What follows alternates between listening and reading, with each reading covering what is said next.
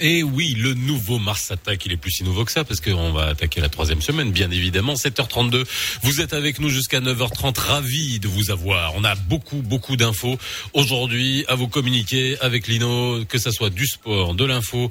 Et puis ce qui s'est passé hier aux États-Unis. Hein Alors, ça, tu, mon Lino, Hein, tu suis ça les élections US J'ai raté ça pour Tu suis les élections US Oui, je suis. The mayor of Moscow's wife gave your son three and a half million dollars. What did he do to Alors c'était it? quoi?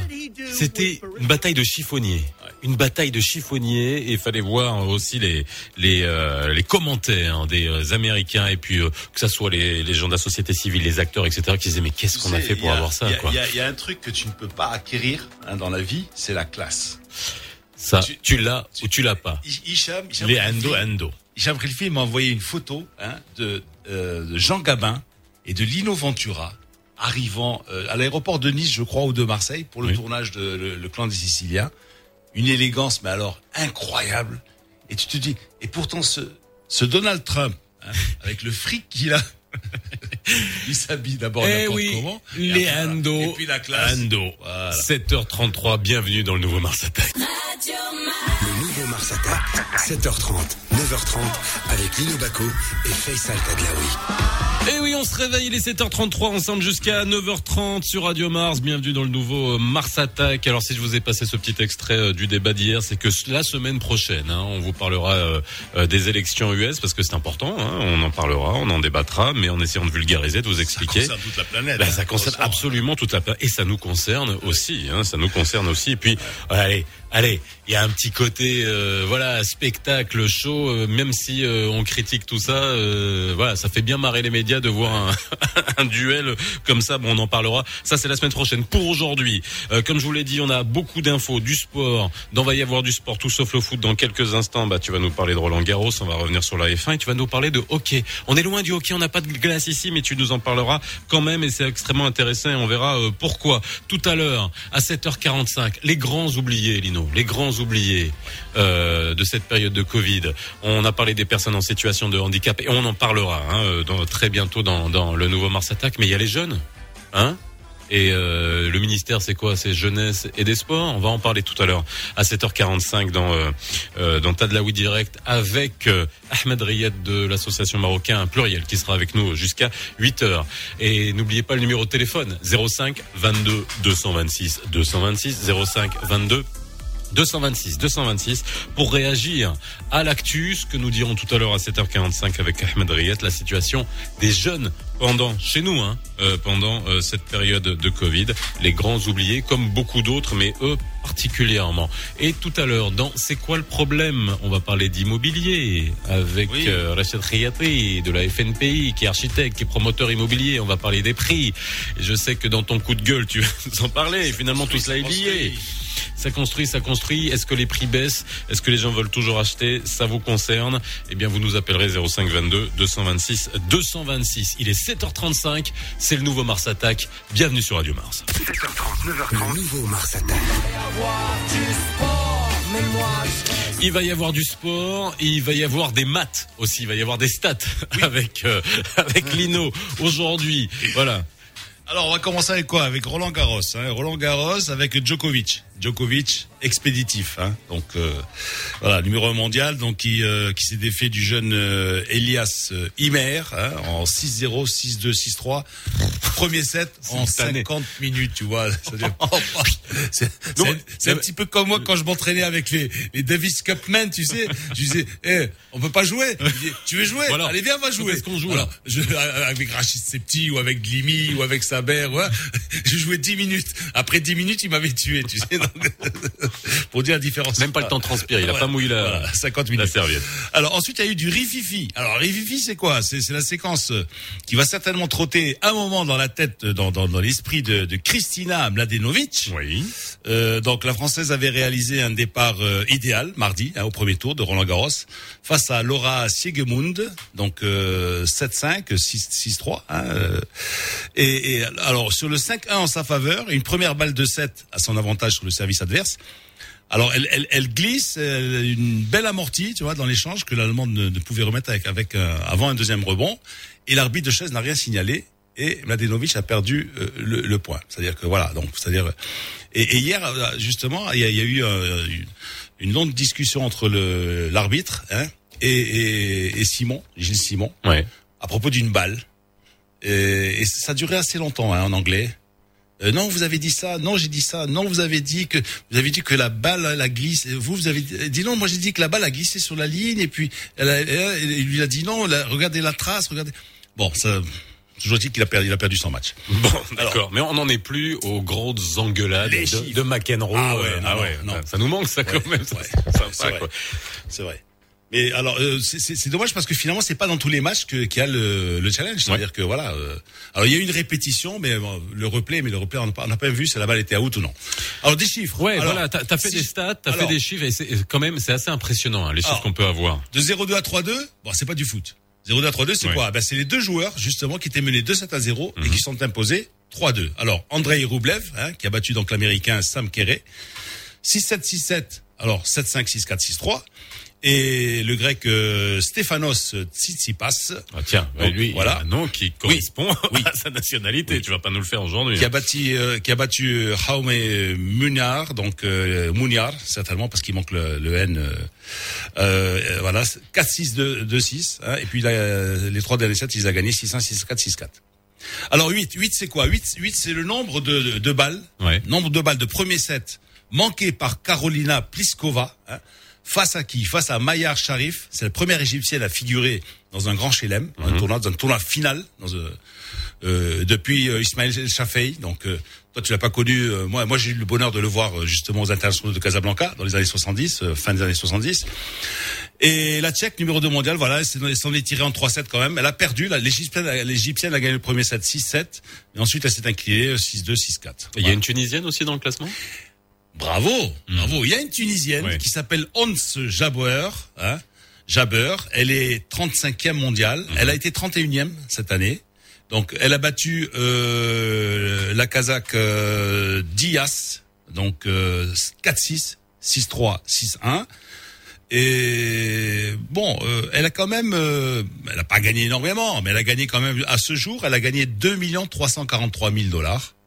Ça va? Et cette année, malgré le Covid, malgré euh, qu'elle a très peu joué, elle a gagné quand même 690 306. Voilà, donc c'est- cette année, elle est, elle est, elle est Non, tranquille. non, ouais. Elle est tranquille cette année. 16. Alors 16 quoi? C'est la première fois depuis 16 ans, aucun mousquetaire français. Oui. C'est un mousquetaire, c'est hein, Alexandre Dumas. D'habitude, il y en a quatre. hein. Ah, je vais te dire, bon. En vrai, il y en a quatre. Alors, il y en a quatre. Alors, il y en a les trois. origines. Il y en a, il y en a trois.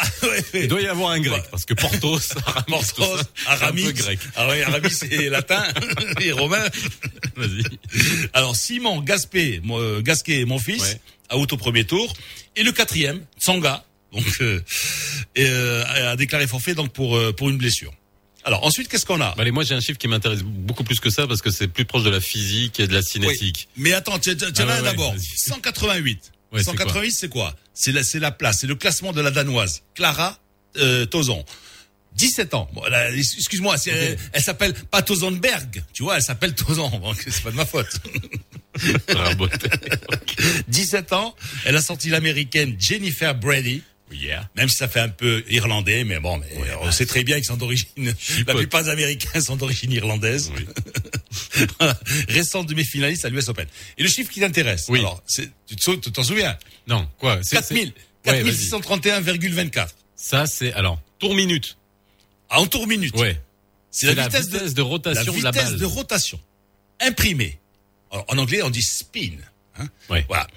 Imprimée à la balle sur un coup droit. Ça se dit au golf aussi, hein, c'est la rotation Oui, de la balle. oui, un coup droit gagnant de Matteo Berrettini face au Canadien Vasek Pospisil. oh, tu ris, tu ris. L'Italien a été aussi flashé à 168 km heure, 74. La balle, pas lui. Oui, bon, Ouais. bah, sa Bon. balle, sa balle. Bon, lui, non, non, lui, lui, Oui. lui, toujours en coup droit, c'est-à-dire sa rotation. Ouais. Tu sais, as joué au tennis, quand tu fais ton coup droit, tu termines ton geste, tu fais une rotation, tu pivotes sur toi. Oui. Ta rotation du tronc. Si tu joues bien. Eh ben, la rotation du tronc, c'est c'est sa rotation du tronc. Ah ouais. Oui, oui, oui, oui. Ben oui, c'est lui qui a été flashé. C'est pas la balle, c'est lui. C'est un sacré tour de rein. sa, rot- hein. ouais, sa rotation. On peut pas faire ça. vois, le gars, tu vois, euh, voilà. Bon, c'est, Bon, allez, il est 7h42, c'est super bon, intéressant. je voulais te parler de Mick, Schumacher. Alors donc, justement, on voilà, parlait de Tour voilà, Minute, je voulais faire voilà. une transition. Donc, euh, il- le il- Schumacher Junior. Voilà, le, le fils du Kaiser, donc voilà, qui va débuter en Formule 1 dimanche prochain Ouais. sur une Alfa Romeo. Ça veut dire que l'année prochaine, il y a soit Raikkonen, soit euh, euh, comment il s'appelle euh, le, le, le Rita, le Giacometti, je crois, un truc comme ça. Enfin bref, euh, Il y a. Il y a que toi qui a le droit de traiter des Italiens de Rita à la l'antenne, tu entends a- Moi, je peux pas, moi, dire ça. Je suis Rita et je le reste. voilà. Je vais, Et la- fi- et- je et vais la Coupe finir par le devenir, moi. Et la, la, la Coupe Stanley, rapidement, c'est quoi? C'est du hockey, du hockey sur glace? Ouais. Donc il y avait la, il y avait la finale. Et Euh, pourquoi tu nous parles de hockey? Parce que c'est pas un Je te parle de hockey. C'est pourquoi je te parle de hockey?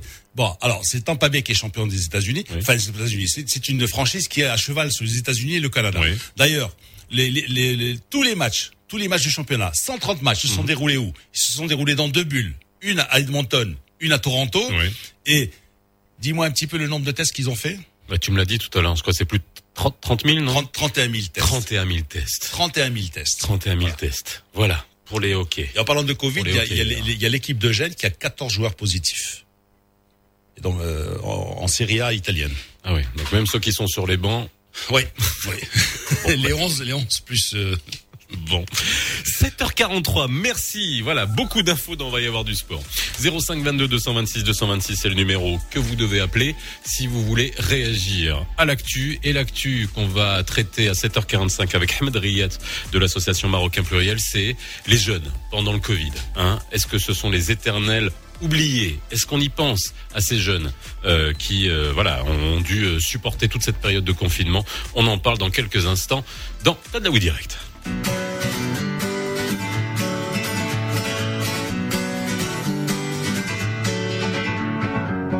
Feeling my way through the darkness, guided by a beating heart.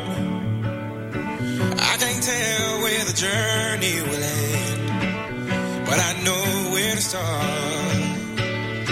They tell me I'm too young to understand. They say I'm caught up in a dream. Well, life will pass me by if I don't open up my eyes. So that's fine by me. So wake me up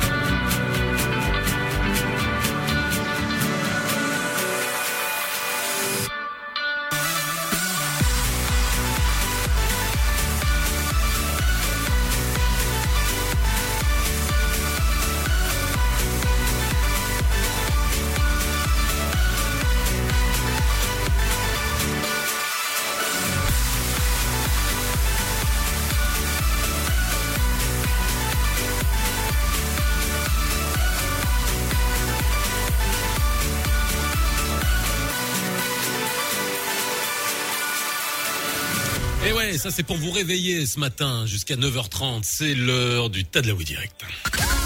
Radio Mars attaque l'info tous les matins. Tous les matins. Tadlaoui direct. Maintenant, toute l'actualité est dans Mars Attaque. Toute l'actu dans Mars Attack et vous pouvez la commenter. Vous pouvez poser des questions 05 226 226 pendant toute l'émission et notamment sur ce dont nous allons parler avec Ahmed Riyad de l'association Marocain Pluriel qui est avec nous. On parle des jeunes, hein, ce matin et on va continuer à en parler euh, très souvent dans euh, Mars Attack. Comment ça va? Bonjour Faisal. Tu vas bien? Et toi? Bah très bien. Écoute, euh, Lino est avec moi euh, en parlant de jeunesse. Lino. euh, Lui, Salut voilà. Ahmed, comment vas-tu? Ça va et toi? Dis-moi, ça s'appelle toujours Maillage dans l'association ou tu as déjà changé de nom? Non, ça, ça s'appelle depuis maintenant 10 ans, ça Ah, s'appelle d'accord. Marocain, Eh, Marocain pluriel. moi, je, moi, je suis resté. euh, tu, tu connais, bien, bien. tu sais, moi, vu je, les mises à je suis resté à maillage, moi. que j'aimais bien d'ailleurs, hein. J'aimais bien Oui. maillage. Oui, oui, Alors. Ahmed, c'est vrai qu'on voulait parler euh, de bah, des jeunes hein, nécessairement. Toi, tu es, euh, tu es, euh, euh, c'est c'est ton sujet de prédilection. C'est, euh, Oui, c'est oui. de savoir aussi pendant cette période de Covid, particulièrement cette crise sanitaire, cette période de confinement, euh, est-ce que on s'est intéressé aux jeunes? Hein, et encore une fois, euh, moi, ce qui, me- dérange, c'est quand on parle de jeunes, on a l'impression qu'on a affaire à une population qui est déconnectée du reste de la population. Est-ce qu'on, est-ce sait les définir nos jeunes chez nous au Maroc, Ahmed? Il y a, plusieurs jeunesses euh, au Maroc. Mais disons que l'immense majorité de notre jeunesse est celle qui est composée des, enfants de la classe moyenne. Bon, tu as d'un côté des, des familles, euh, des enfants de familles aisées, qui sont des Marocains, mais qui sont minoritaires. Tu as aussi, hélas, euh, des jeunes qui sont paumés, détachés de tout, qui ont sombré dans la drogue, la délinquance, l'alcool et autres. Euh, ils sont minoritaires et euh, il faudrait s'intéresser beaucoup plus à eux qu'on ne le fait. Mais l'immense majorité de notre jeunesse, c'est la jeunesse euh, issue de la classe moyenne, qui ont des parents qui se sacrifient pour eux, qui travaillent, euh, qui se donnent du mal, qui essaient de leur faire faire des études euh, qui coûtent très cher, qui essaient de leur permettre d'accéder aux loisirs, à la culture. C'est cette jeunesse-là que malheureusement tout le monde néglige. On ne s'intéresse pas à notre jeunesse. Encore, alors voilà, encore aujourd'hui. Alors c'est vrai que non seulement jeunesse, on a eu euh, et puis moi je me je me joins à toi, moi depuis aussi quelques années, mais sur la partie, tu sais, quand on a parlé du petit Adnen, du mariage Ouais. des mineurs, Ouais, j'ai toujours ouais. dit est-ce qu'on aime nos enfants? Mais là, euh, je vais te poser la question. Là, tu nous dis est-ce qu'on aime nos jeunes aujourd'hui? Est-ce qu'on les a aimés pendant la crise sanitaire? Est-ce qu'on a pensé à eux? On a pensé à tout le monde. On a eu les, le- tous les secteurs professionnels. On les, on les reçoit hein, dans le dans, dans l'émission, que ce soit l'événement, nani nanana, mais Pas les jeunes. pas les jeunes. Voilà, exactement. On les a complètement abandonnés, ce qu'on faisait déjà auparavant. Ce qui a changé, c'est que les jeunes sont devenus visibles. Ils étaient visibles uniquement quand il y avait de la casse, quand il y avait de la délinquance, quand il y avait du hooliganisme. Aujourd'hui, ils ont pris une sorte de leadership, sans nous demander notre avis d'ailleurs, Mhm. ils ont, bi- et ils ont bien fait. Ils se sont investis totalement dans, dans, dans cette crise, parce qu'ils savent que c'est leur présent, mais c'est aussi leur avenir qui est en jeu. Donc, euh, ils n'ont pas attendu. Ils ont pris des choses en main. Malheureusement, malheureusement, à part vous et quelques médias de la presse écrite, il faut reconnaître que la majorité des télévisions et autres ne s'intéressent pas à cette jeunesse, ou n'en parlent que lorsque les choses ne vont pas. Alors que nos jeunes ont besoin de reconnaissance, ont besoin d'être mis en avant, ont besoin qu'on les montre sous un jour euh, valorisant, positif. Ils sont comme nous tous. On a, on a tous besoin de ça. Alors dis-moi, dis-moi, est-ce que toi qui, qui les suis depuis un moment, Oui. est-ce qu'on Oui. en a peur dans tous les discours, dans tous les discours Alors que ça soit dans des, des dizaines de conférences que j'ai eu le, le, le, le, le plaisir soit d'animer, à- à assister, dans les discours de Sa Majesté, où on met le, la jeunesse en avant, où on est tout le temps en train de, de dire aussi dans de grandes de grandes conférences de l'ONU, la jeunesse, c'est euh, avec la jeunesse qu'on peut construire l'Afrique de demain. Mais Ouais. euh, on, on se rend compte que c'est, c'est, c'est- excuse-moi le, de- le terme, que c'est du foutage de gueule quand on a ces, ces grands discours de l'ONU ou dans des grandes conférences, on nous dit voilà, euh, ok, on sait que le jeunesse est l'avenir de demain, mais est-ce qu'on en a peur de cette jeunesse? Oui, oui, bien sûr. Et, et on ne passe pas du verbe à l'action. On parle d'eux, mais on fait sans eux, ce qui revient à faire contre eux. Euh, c'est eux qu'il faut écouter, c'est eux qu'il faut associer. Ils sont intelligents, nos jeunes. Ils sont intelligents, ils sont volontaires, euh, ils ont des idées, ils sont engagés. Mais il faudrait, Ahmed, il faudrait qu'ils s'organisent d'abord. Et moi, justement, Oui. comme je, Oui. Faisal m'a dit, bah, tu sais, demain on va avoir euh, notre ami Ahmed Rayat. J'ai dit bon, écoute, moi j'ai peut-être trouvé un slogan, c'est c'est jeune toi et le jeune t'aidera. Tu vois, c'est- c'est-à-dire Ouais, sois jeune. Hein, et le, et le jeune t'aidera. Parce que, d'abord, même même au plan politique, par exemple. Alors on dit, mais les politiciens se désintéressent des jeunes. Mais Ouais. est-ce qu'il existe des, je, je sais pas, est-ce qu'il existe des, des sections de jeunes au sein des partis politiques? Ou s'ils Oh. existent, est-ce qu'ils sont fictifs? À mon avis, ce sont des sections qui sont fictives. Hein ça, ça existe ça. comme ça. Oui, ça. euh, on dit oui, les jeunesses flénettes, les jeunesses trucs, la jeunesse, bon. Et après, la jeunesse quoi? Enfin, en fait, c'est d'abord, d'abord, ça commence de là aussi. Hein c'est très Oui, important. oui, oui. Sont- Quelle, quelle place ont les jeunes? Alors justement, toi qui es au contact euh, avec les institutions et tout ça, quel contact Ouais. ils ont les jeunes avec le monde politique? Par Ça, c'est très important. Une le grande, grande, grande défiance. Une grande défiance. Il, il serait faux de penser que nos jeunes ne s'intéressent pas à la politique. Non, il s'y intéresse beaucoup, mais il, il se défie totalement des politiques, des hommes et des femmes politiques. Des femmes moins, mais des hommes politiques. Ils en ont très une grande, grande méfiance. Pourquoi? Parce qu'ils leur ont tout promis et qu'ils n'ont jamais rien tenu. Donc tu sais, un, un jeune de 20 ans, euh, il, est, il est impatient, il a envie de vivre sa jeunesse et il comprend très vite, il comprend très vite.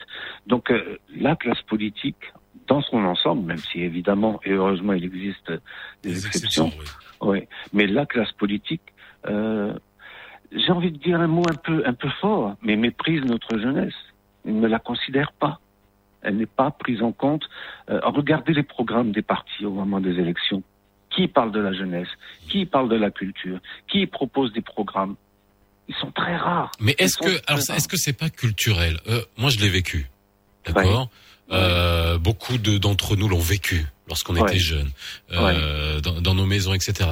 On nous prend pas au sérieux. On a l'impression que, je- alors, on nous prend au sérieux. Alors, je te raconte pas les femmes. Hein, déjà, alors, déjà, faut, déjà, il y a la question de genre. L'homme Ouais. et, et femme, garçon et fille. La fille, on la prenait au sérieux à partir du moment où ça y est, elle allait être mariée. Euh, avant, Ouais. on la prend pas au sérieux, même si elle a fait de grandes études et cru, etc. Je suis désolé de caricaturer, mais on en est encore non, là aujourd'hui, oui, oui. culturellement? Oui, oui, on en est encore là. Et, et ce qui se passe, c'est que ça a eu un, un phénomène extraordinaire chez, chez les filles, chez les jeunes filles. Euh, elles sont obligées de redoubler d'efforts. Elles visent l'excellence et elles y parviennent. Nos filles sont excellentes, vraiment, parce qu'elles sont obligées de se battre pour émerger. Bon, les garçons, tant qu'ils sont à la maison, euh, ils sont les enfants rois, ce qui est très mauvais, ce qui est très très mauvais. Enfin, il y a les enfants rois et il y a les enfants euh, inconsidérés, quoi. Je veux dire, voilà. Délaissés, euh, des- délaissés. quoi. Oui, mais- mais même l'enfant roi, c'est euh, quand on lui dit, quand on dit à, sa- à la sœur, va chercher un verre d'eau pour ton frère. Bon, euh, ce qui est totalement inepte euh, euh, Ouais. dans, dans les faits. Mais en plus de ça, on ne, on ne forge pas l'enfant à devenir un adulte épanoui. On lui dit toujours, ma euh, rien ne le regarde, rien ne le concerne, comme si c'était un ovni qui était là sur Terre et qu'on on passait à côté sans le voir. Alors ça, c'est encore une fois, on en parle, on en parle, on en parle. on est- quand même en 2000, euh, 2020 et on est encore Eh en train de se demander. Bref, concrètement, sur le terrain, Oui. c'est quoi? Il faut faire de la proximité. Il faut aller Oui. voir quoi? Le ministère de la jeunesse ou le ministère de l'intérieur? C'est avec qui qu'il faut discuter pour les jeunes? Il leur faut quoi? Il leur faut des maisons de quartier. Il leur faut Oui. des, des, des, des, des endroits où se rassembler. Mais est-ce qu'on est prêt à faire ça Est-ce qu'on a envie de donner la parole aux jeunes? Je pense que le nouveau ministre euh, est un type bien. C'est le, le type euh, en phase avec ce- cette génération. Il est jeune. oui, Il est jeune. mais a-t-il les moyens de son action? Euh, Il est nommé. Oui, et puis c'est et puis c'est un ministre, un ministre, les ministres ça passe. Est-ce qu'il faut pas une vision pour la jeunesse comme ce qu'on a pour l'éducation, des, des choses qui sont au-dessus Voilà. finalement Voilà. de des partis Et en plus, en plus, selon moi, hein, la jeunesse, c'est transversal. Ça concerne tous les ministères. L'emploi, l'éducation, la santé, la jeunesse et les sports, la culture. En fait, il faudrait un, un, un, un délégué interministériel qui, qui dépasse tous les clivages. Mais euh, Ahmed, ça, ça, ça concerne aussi les élus locaux, parce que- c'est localement que ça se, que ça Ah se bon, joue, a- que, que le, que le match. On est sur une radio sportive, que le match se dispute, se joue, tu vois. Et que font les communes commune par commune, qu'est-ce qu'elle fait pour ces jeunes Rien. Après, bien sûr, la maison, ce qu'on appelait les, maisons de jeunes, bon, ça appartenait, euh, c'était sous la tutelle du ministère de la Jeunesse et des Sports. Bon, ok, d'accord. Mais est-ce qu'on a récupéré ces locaux Est-ce qu'on a fait Est-ce que la commune a fait un, un partenariat avec le ministère a dit bon, ok, le local existe, c'est nous qui allons le réhabiliter, on va le rénover, on va, on va, on va, Non, on va nommer un directeur et voilà qui va faire de l'animation. Les jeunes vont pouvoir venir. C'est ça, ça aussi. Que font Mais rien- que- rien de tout dis, ce que tu mais- dis ne se passe. mais parce que un, un ministère, un ministère, c'est pour les grandes lignes. Oui. C'est pas pour le terrain. Le terrain, c'est les élus. C'est voilà. tu veux une quelque chose. anecdote Tu veux, tu veux une anecdote, Lino, qui va, qui va vous faire bondir, vous. Euh, Sa Majesté, a, dans le, dans le cadre de l'INDH, a lancé le programme des terrains de sport de proximité. Oui. Est-ce que tu sais que une partie est en déshérence totale et une autre partie, des jeunes qui veulent disputer un match de foot, sont obligés de payer pour y accéder Voilà où on en est. Alors Voilà payer quoi. C'est Tsadouera ou alors payer vraiment Non, euh, non, clairement bien sûr. Non, non, pas clairement du tout. location du terrain, oui. Voilà. Et ça coûte très cher. Ouais, Bien sûr que ça coûte Ça cher. coûte très cher. Et les gamins n'ont pas d'argent. Donc euh, ils jouent dans la rue. Et dans la rue, ça gêne tout le monde, ça gêne les passants, ça gêne les habitants, ça gêne le- la circulation. Et les gens leur Parce gueulent que finalement, on n'arrête pas de battre, Non, mais- de, de, de, de bâtir des, des cathédrales dans le désert. On fait des trucs, après on oublie. On oublie qu'il faut gérer. Voilà. Ouais. Tu, tu fais un, un, un- un petit terrain de proximité. Il te faut un concierge, un concierge et euh, peut-être une seconde personne qui va s'occuper, je sais pas, de l'entretien des terrains, euh, jardinier, truc, ou une ou deux Mais oui. personnes. Voilà, déjà. Déjà, tu as Prends-les ça, tu vois. C'est tout. Et, et peut-être une personne sur le plan administratif, tu vois, Voilà, qui va voilà, recevoir les jeunes et tout ça, voilà, qui, voilà. qui va dire attention, on veut- voilà. euh, après, un magasinier, mais, mais c'est ça, ça crée de l'emploi aussi. Ça Mais crée de l'emploi. évidemment, Voilà. il faut il faut donner les espaces consacrés à la jeunesse à co-gérer aux jeunes. Merci. Une, une- une merci, rotation Ahmed. de- de- d'éducateurs, par exemple, sur le site. Bon. Médiateurs et autres. oui. Eh ben l'appel est lancé. Merci Ahmed en tout cas de nous avoir fait Merci le point euh, là-dessus.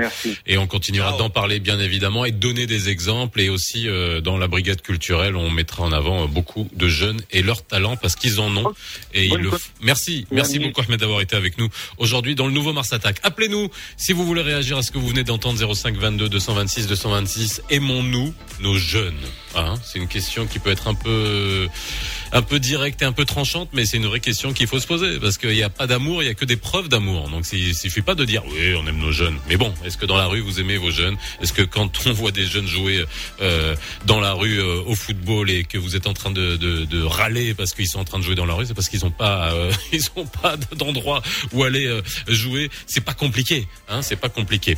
Euh, on va aller vers le flash info de 8 h Il est 7h58 dans le nouveau Mars Attack. صباح الخير فيصل. في البداية بتعليمات سامية من صاحب الجلالة الملك محمد السادس قام وزير الشؤون الخارجية والتعاون الإفريقي والمغاربة المقيمين بالخارج ناصر بوريطة البارح بزيارة لباماكو تم استقباله من طرف الرئيس الانتقالي لجمهورية مالي وقام كذلك بمباحثات مع نائب الرئيس ومع الوزير الأول الانتقالي. عزات المديرية العامة للضرائب حزمت الخدمات الإلكترونية الجديدة اللي كتمكن من أداء واجبات التنبر عبر الإنترنت في إطار مواصلة الاستراتيجية ديالها الرامية لرقمنة وتحسين الخدمات المقدمة لدافعي الضرائب وكيتعلق الأمر بواجبات التنبر المطبقة على محضر الاستلام الانفرادي وكذلك طلبات الإيصالات للشروع في الاستخدام المؤقت للمركبات ورفع اليد ونظير البطاقة الرمادية. فالخبر الثقافي غادي تقام عن بعد في الفترة ما بين 23 و 31 أكتوبر المقبل الدورة 25 المهرجان الرباط الدولي لسينما المؤلف مع اختيار كندا كضيف شرف نظرا للظروف الصحية اللي كتعيشها البلاد في ظل جائحة فيروس كورونا المستجد. دوليا عرفت المناظرة الأولى بين الرئيس الأمريكي دونالد ترامب والمرشح الديمقراطي للرئاسة جو بايدن البارح لتبادل الاتهامات والإهانات قبل 35 يوم فقط من الانتخابات.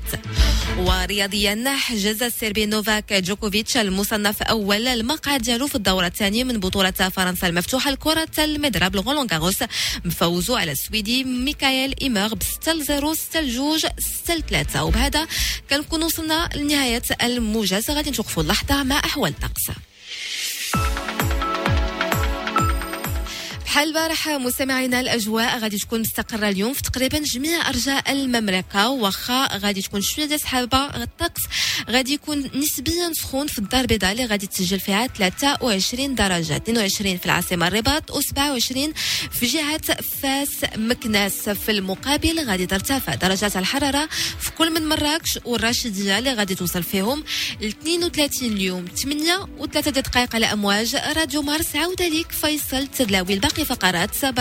le nouveau Merci Yusra. Il est 8h03. 1 milliard de dollars. Plus d'un milliard de dollars. C'est quoi Lino? C'est le chiffre d'affaires du e-sport en 2019. On va en parler tout à l'heure dans la brigade culture à 8h34 avec euh, l'association euh, Messa Maroc, hein, qui est une association de promotion du du e-sport, et on va en parler parce que c'est extrêmement intéressant et c'est en pleine euh, c'est en pleine expansion. Pas Missa, hein.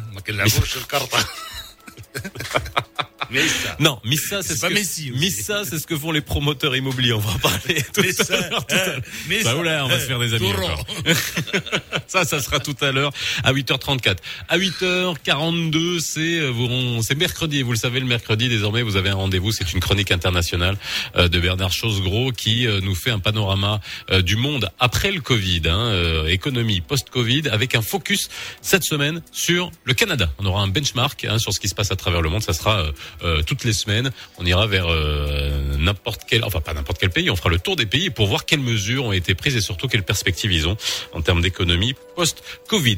05 22 226 226 05 22 226 226, c'est le numéro que vous pouvez appeler pour réagir à l'actu. La première actu, c'est celle qu'on a traitée, celle des jeunes avec Ahmed vous l'avez entendu tout à l'heure. Moi, ma question, c'est est-ce qu'on aime nos jeunes? Est-ce qu'on fait suffisamment pour nos jeunes? Est-ce qu'on nous donne leur voix? Est-ce qu'on a envie d'écouter nos jeunes? Ça, je vous propose de réagir. On prendra vos appels tout à l'heure à 8h20 après le morning foot et juste avant le coup de gueule de Lino. Le nouveau Mars Attack, 7h30, 9h30, avec Lino Baco et Faisal Tadlaoui.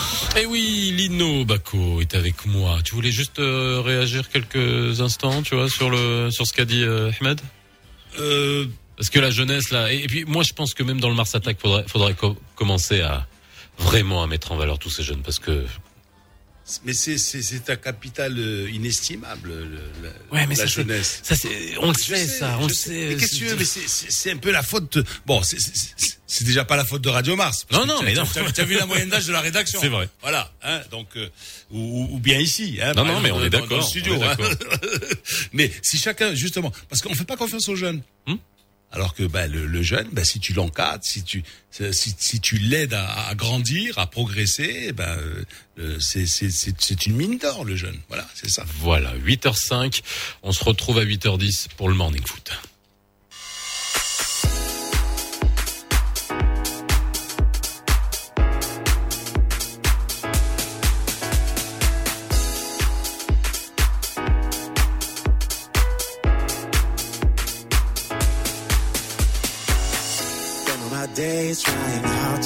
Attention, but it ain't working. Yeah. I've been spending all my nights and time crying.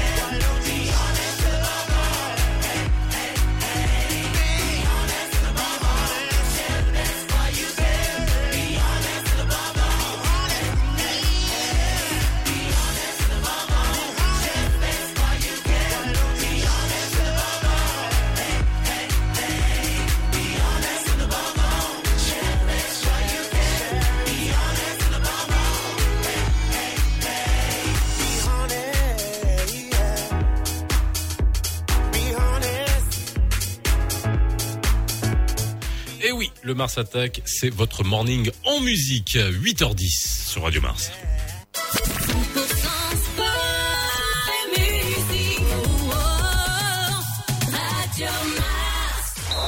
Le nouveau Mars Attack. Le morning foot. Le morning C'est maintenant. Et oui, le morning foot, c'est maintenant avec Lino Baco et Hicham Ben Said Dalaoui. Bonjour Hicham. Bonjour Faisal. Dis-moi, c'est la, la liaison, elle est, elle, elle est par satellite ou bah, tu- ça, ça fait un petit peu comme tu sais les, les connexions dans les télévisions là. Il y a, l'animateur qui pose la question, tu vois, dans un JT, un truc comme ça, et puis euh, le gars qui est à New York, tu vois, devant l'immeuble de, de l'ONU, euh, il, il prend une petite pause avant de répondre. Tu as été surpris par le bonjour ou?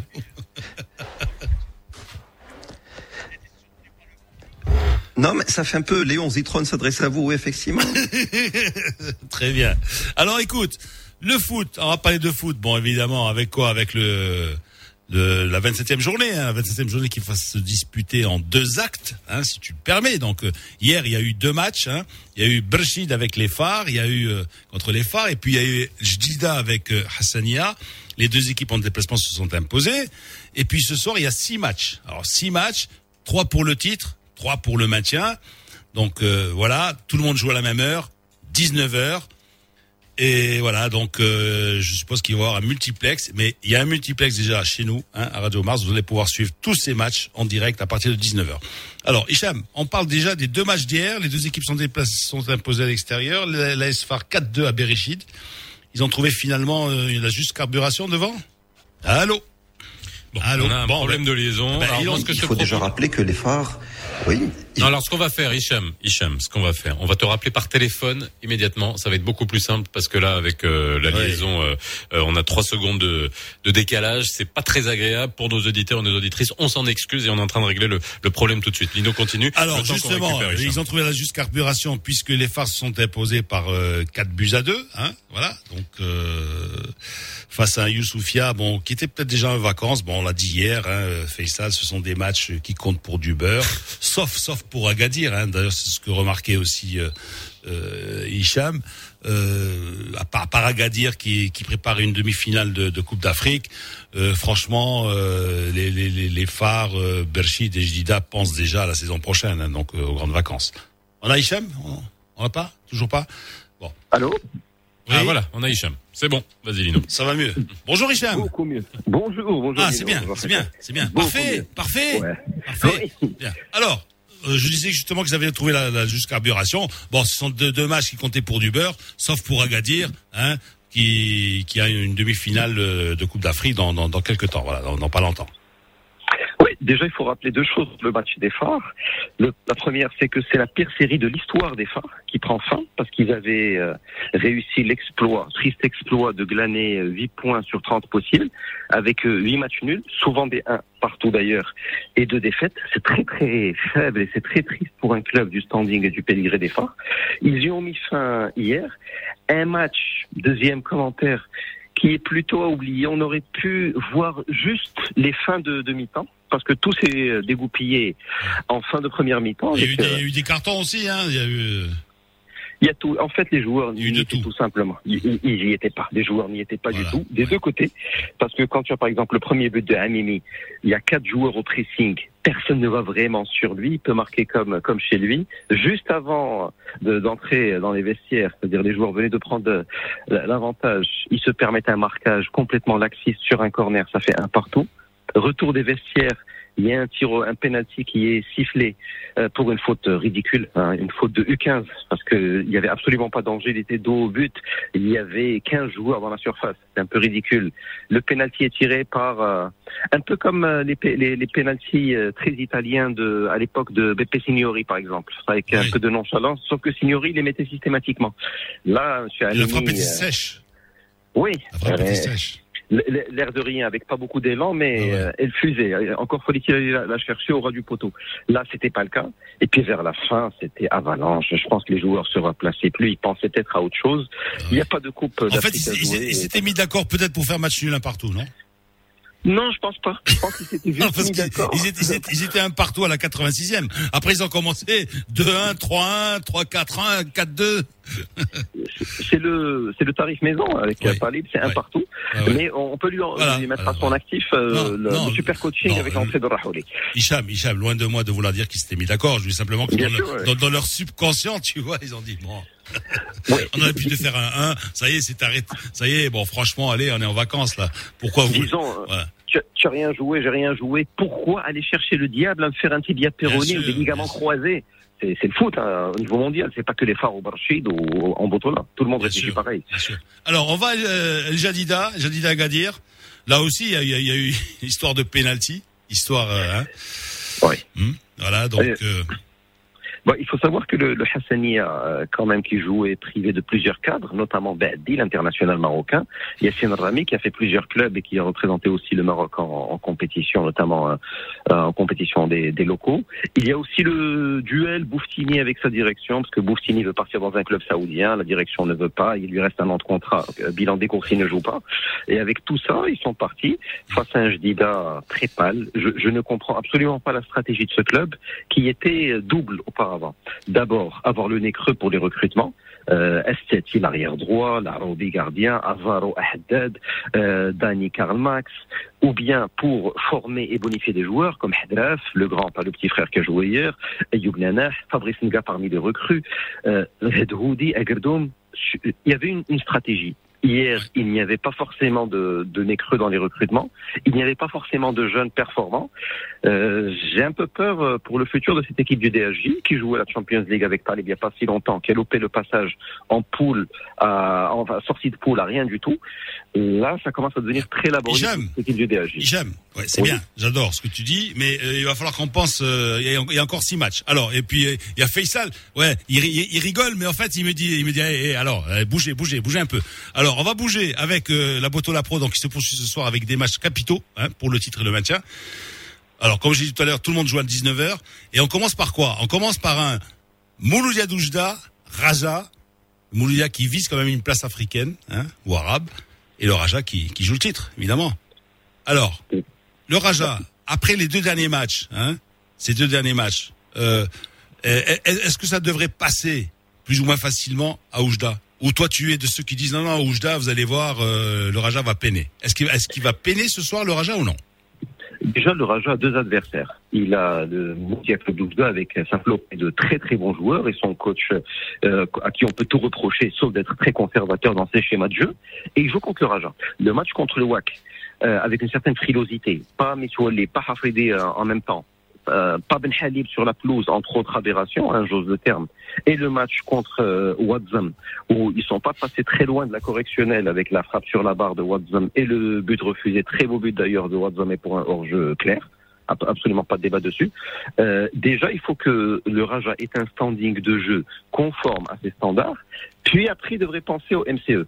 Euh, si Jamel Slami, je pense qu'il a 80% de la clé, si ose et il se dit je dois gagner et triompher euh, avec panache, comme le doit l'être un club comme le Raja, comme doit l'être un Non, non, champion. chauffe, chauffe, chauffe, chauffe, ça, eh, ça, ça n'existe pas. Quatre journées de la fin, le truc de gagner avec panache, euh, la fleur au fusil. Non, non, non, il faut, il faut des points, il faut des points. Donc, il faut Mais pas. c'est il pas faut- le Raja. Ouais, Ils non, pas non, faire. mais attends, mais attends, il faut, il faut pas, il faut pas s'attendre à, à- à des grands matchs. Hein. Moi, je suis sûr, tous, tous ces matchs-là, ils vont être tirés. C'est un petit peu comme, comme Berkane avec avec euh, Khmiz Mamra, ou bien justement le WAC qui reçoit sa fille. Alors sur ces deux matchs-là, ils sont plus ou moins identiques. Hein. Tu as, deux équipes qui jouent à domicile. Bon, qui à domicile, c'est c'est c'est trop dire. Hein. Tu joues à domicile dans un stade de- dans un stade vide. Alors tu sais, ça change pas grand-chose. Et, et, et donc euh, euh, ces, deux matchs-là, Berkane, WAC à domicile face à deux équipes qui qui vont être fair play quand même, qui vont qui vont pas se laisser Bien sûr. Oui, bien sûr qu'on va pas se laisser faire. Euh, Berkane, pour moi, c'est un club qui carbure peu ou pro à un but par match, qui encaisse très très peu. C'est une super défense avec les joueurs que, que, que l'on sait. Qu'il y a eu parfois, il faut le signaler, quelques décisions favorables. Je pense notamment au match de l'OCK. Je pense au dernier penalty sifflé euh, sur une faute plus ou moins évidente sur euh, Hamdi Lachir. Ça devrait passer pour Berkane. Un bon 1-0 des familles, comme on dit. C'est le tarif maison pour Berkane. Le, WAC, ben, honnêtement, comme je l'ai dit je le répète, contre le MAT, ils ont fait le meilleur match de la saison, de très bon augure pour la Champions League africaine. Je pense qu'on en saura beaucoup plus sur le duo ou le tiercé de tête euh, ce soir. Je vois bien le WAC gagner. Parce que franchement, ils n'avaient pas à rougir de leur prestation face au mat. Je les vois bien gagner. Je vois le Raja caler un peu, je vois Berkane gagner. Je pense Bon. que le suspense va se poursuivre jusqu'à la dernière minute de la dernière journée. Très bien. Alors, donc, tu sais ce qui t'attend, hein. Ce soir, 19h devant la télé, tu vas voir le multiplex et tu écoutes Radio Mars, hein. Tu baisses le son de la télé. Surtout, tu écoutes Radio Mars. C'est les 8h21 et si vous Alors, à je termine ça parce que non, tu sais pourquoi Ouais, Parce qu'on va, on va avoir des problèmes. On va avoir des problèmes où À Tétouan. Ok. Tétouan. Té- Moi, je veux pas de Tanger. problème avec tes tons. Tanger. Je veux pas de problème avec les tangers. ouais, vas-y. Tanger et Tétouan. Donc, il y a, il y a Khoribga, euh, Beni Mellal, il y a Fus, euh, Wedzem. Donc voilà, ça c'est aussi trois, trois matchs à ne pas à ne pas rater aussi. Trois matchs à ne pas rater. Merci Hicham d'avoir été avec nous pour le Morning Foot. 05 22 226 226, vous avez appelé pour réagir à ce qu'on disait tout à l'heure à 7h45 avec Ahmed Ariyad de l'association Marocain Pluriel sur les jeunes. Aimons-nous nos jeunes? Et vous êtes nombreux à appeler. On a Marwan de Casa. Bonjour. Oui, bonjour. Comment ça va? Ah, merci Faisal. Bonjour Lino. Bonjour. Donc je voulais juste, euh, c'est-à-dire euh, faire un petit commentaire par rapport à ce qu'a dit votre invité, par rapport à la participation de la jeunesse au niveau de la politique. Oui. Euh, il y a deux grands partis, euh, je dirais, euh, présents à l'échelle nationale, dont la jeunesse est très très active. D'accord? Bon, je ne sais pas si j'ai les droits de les nommer ou pas. Bon, allez-y. Hein, de toute façon, euh, hein, après, on, de toute façon, on fera parler les autres aussi. Il y a pas de souci. Hein.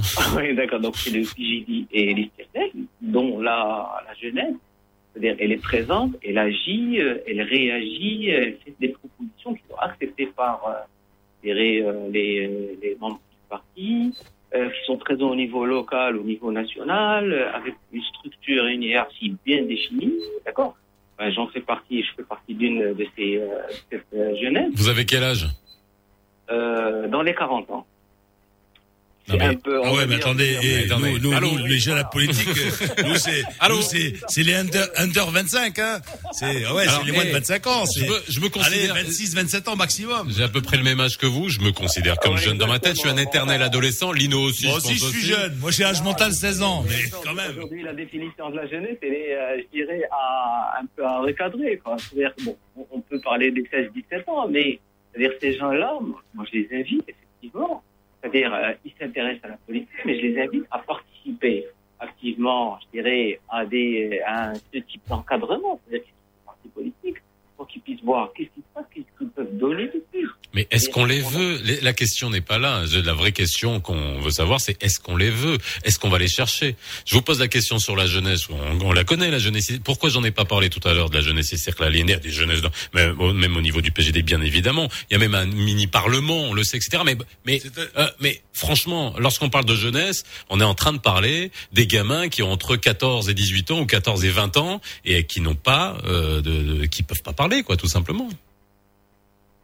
Peuvent pas parler, bon, euh, c'est-à-dire à part le cadre scolaire, euh, je dirais, où ils peuvent euh, quelque part participer à des activités, euh, je dirais, d'école, mais il y a quand même, au niveau de l'université, les, gens qui sont pas à l'université, ils sont entre 18 et 21 ans maximum. Donc, il y a quand même, c'est-à-dire des, des espaces où ils peuvent s'exprimer, à part ce que nous, c'est-à-dire, on, on les, à part ce que, c'est-à-dire, on les restreint dans un cadre qui normalement peut être un peu plus élargi pour qu'ils puissent. euh, Ah, vous, a- non, non, vous avez utilisé le mot restreindre. Hein. On les restreint dans un cadre, c'est-à-dire, euh, en fait, c'est- est-ce que c'est la base, est-ce que c'est la base des jeunes, ça monte vers le haut du parti, ou c'est l'autre du parti qui dit aux jeunes, hé, les jeunes, voilà, vous allez vous tenir à Merci, carreau, merci en tout voilà cas, Marouane. faire. Merci pour votre réaction. En tout cas, ça, ça, ça va alimenter le débat, bien évidemment. Mais il y a une définition de la jeunesse à, à remettre quand même. Mais, mais je suis très heureux hein, parce que j'ai le même âge. Maxime de Casa. Bonjour Maxime. Bonjour Faisal, bonjour Linou. Bonjour. Comment ça va? Très bien, alhamdoulilah. Est-ce que c'est le Maxime que je connais? Oui, oui, oui, c'est bien Bon. le Maxime. Alors Maxime Carucci, euh, chanteur que tu connais bien, etc. Grand artiste. Euh, Qu'est-ce que tu voulais nous dire, Maxime? Ben écoute, euh, moi je suis, je connais M. Adriès euh, depuis quelques années et euh, ce qu'il fait d'ailleurs, en cette période de pandémie, il n'a pas baissé les bras une seule journée, une seule matinée. Il est là pour les jeunes. Il a créé des associations à une période où le Maroc est connu euh, des années sombres de- d'extrémisme. et il a lancé le café politique où il enseignait Le aux café jeunes- politique, excuse-moi. La liaison est pas bonne, donc je complète ce que tu dis. Oui. Donc, Ahmed Reyet fait un travail extraordinaire. Moi, la question que je, je pose, c'est que est-ce qu'il y a quelque chose, ces ministères de la Culture, euh, tous ces gens, est-ce qu'ils pensent vraiment à notre jeunesse? Et qu'est-ce qui se fait? Ça fait des années qu'on est là à attendre, que les jeunes attendent. Euh, en parlant bien sûr, Marc qui parle de sport, le football, c'est le sport du pauvre. Quand on voit ce qui se passe au Brésil, dans chaque quartier, nous aussi, dans notre époque, dans les années 80, on avait dans chaque quartier, on avait un terrain de jeu.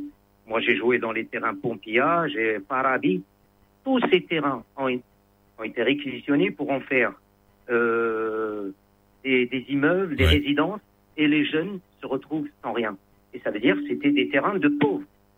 Et c'est là-bas où, que ce soit Aziz Boudrabala, tous, les, tous, tous, tous ces grands joueurs marocains ont joué dans ces terrains.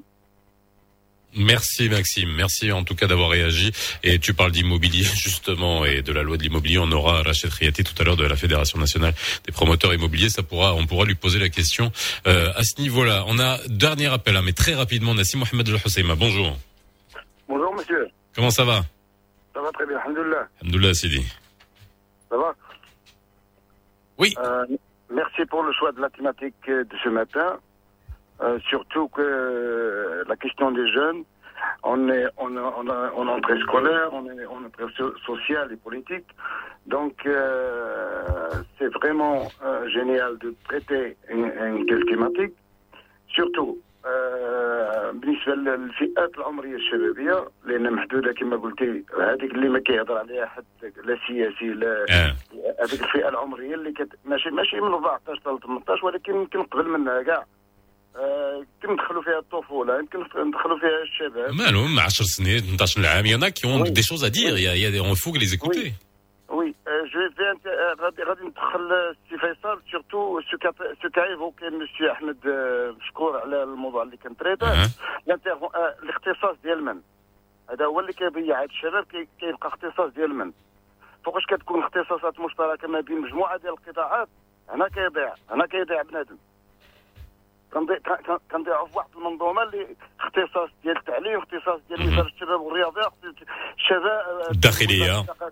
اختصاص الداخلية اختصاص الجامعة الترابيه وهنا هنا فين باغي نهضر أنا؟ الا بصفتي رئيس جماعة حسينه Alors, euh, Rersi Mohamed Afak, euh, parce qu'on n'a pas trop le temps, euh, je vais vous couper. On vous reprendra. On vous reprendra parce que c'est intéressant, comme vous êtes président d'une association, d'avoir votre retour là-dessus. Mais en tout cas, merci beaucoup d'avoir réagi. Le 05 226 226 8h28, c'est l'heure du coup de gueule de Lino.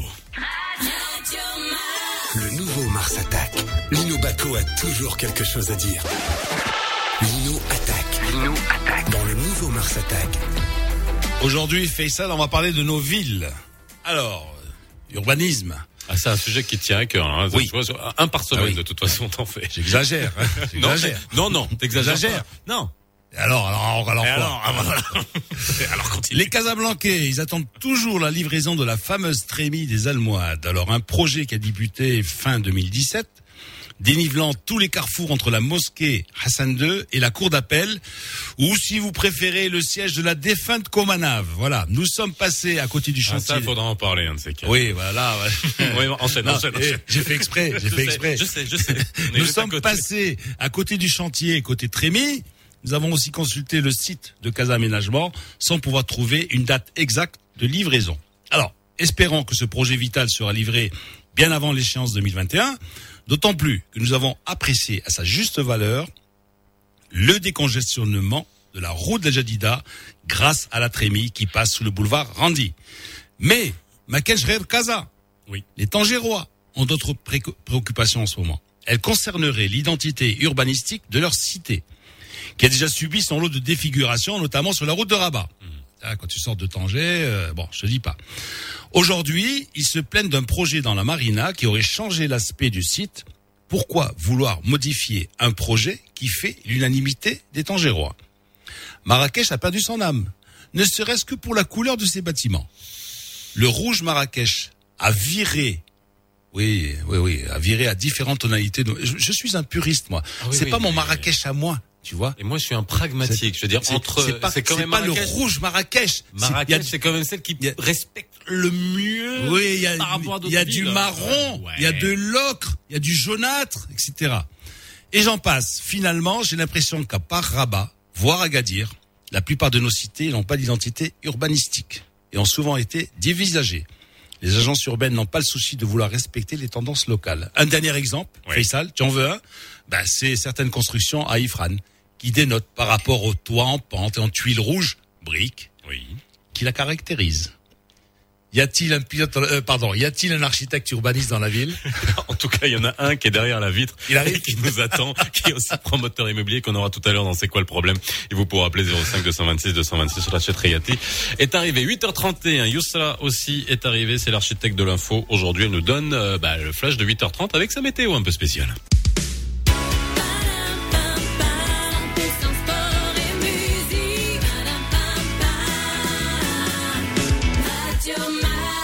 On est est en retard. Allez Youssa, le flash info. Bonjour à tous.